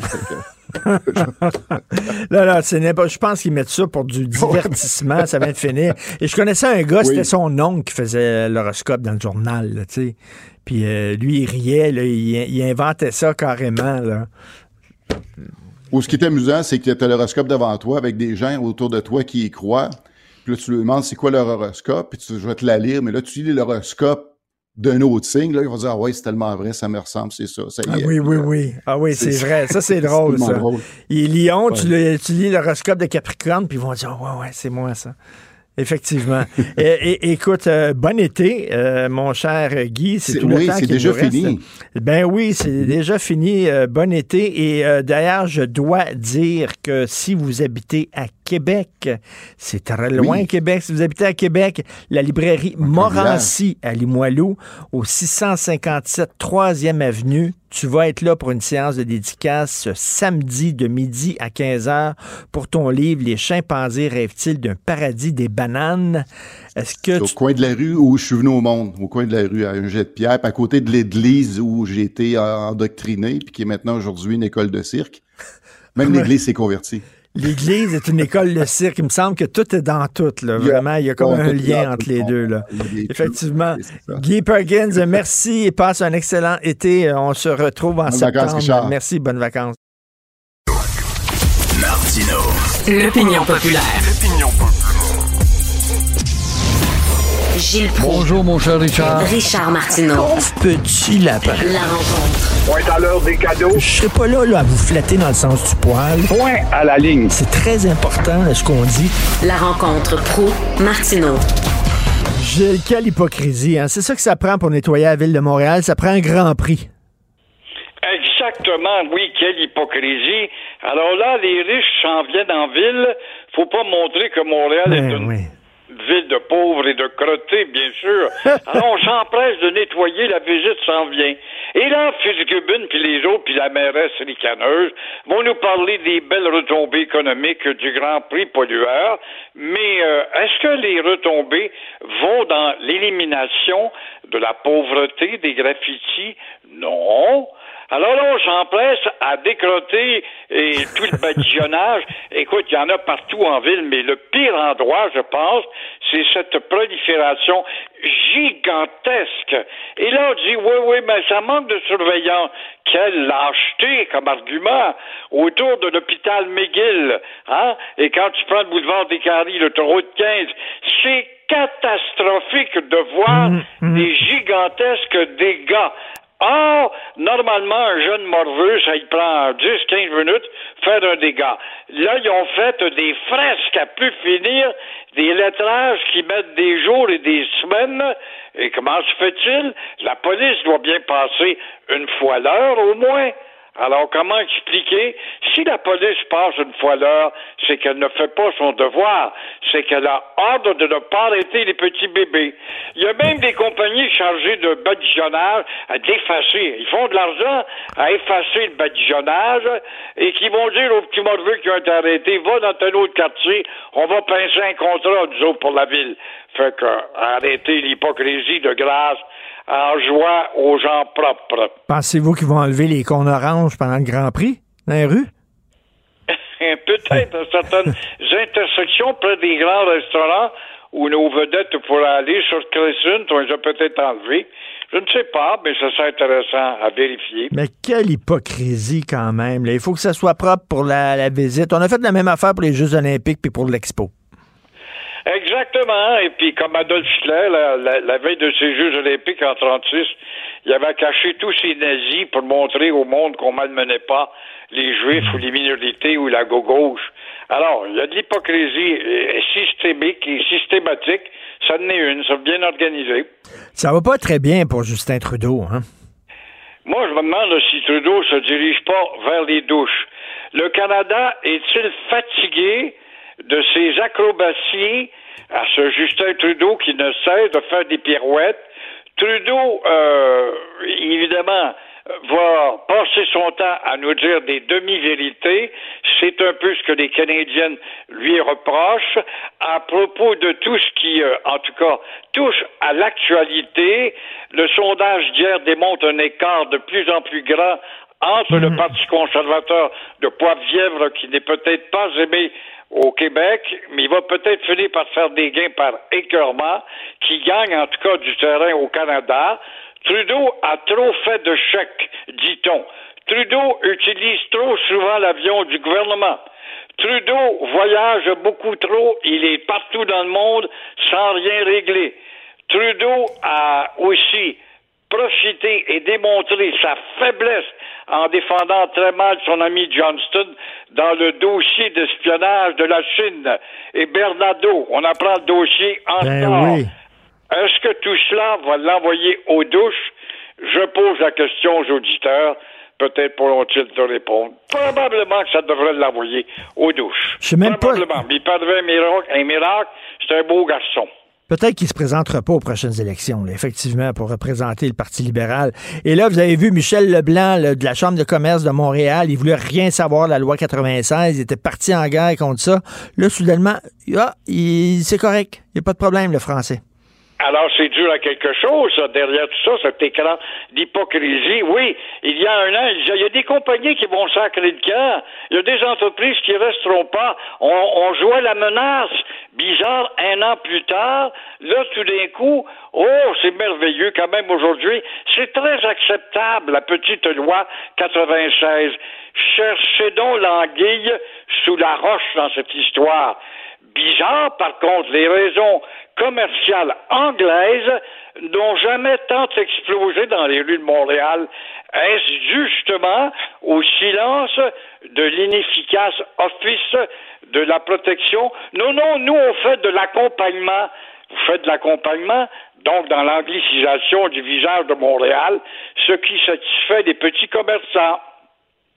Pensez-vous que euh, soudainement, on va nous dire bonjour au lieu de dire bonjour, aïe dans les commerces de Montréal? Pensez-vous que c'est une révolution? Je te mens pas, Richard. Hier, j'ai eu un, un incident dans un Tim Horton. La petite, une anglaise, elle parle bien français. M'a lancé un aïe. J'ai crié une avalanche de bêtises devant tous les zouaves qui étaient là, qui trouvaient ça tout à fait normal, les autres. Et là, la pauvre était mal à l'aise. Je voulais vous dire allô plutôt, puis là, alors, je sais pas si ça y a passé deux fois, mais c'est sûrement pas moi qui va généraliser le règlement du high. Merci beaucoup. À demain, Gilles. Bonne journée. À demain. Merci à l'excellente équipe qui m'appuie et me soutient. Alors, Charlotte Duquette à la recherche, euh, Jean-François Roy à la régie, la réalisation. C'est Benoît Dutrisac qui prend la relève. Passez une excellente journée. Je vous reviens pour la dernière émission de la saison demain à 8h30. Bye. Cube Radio.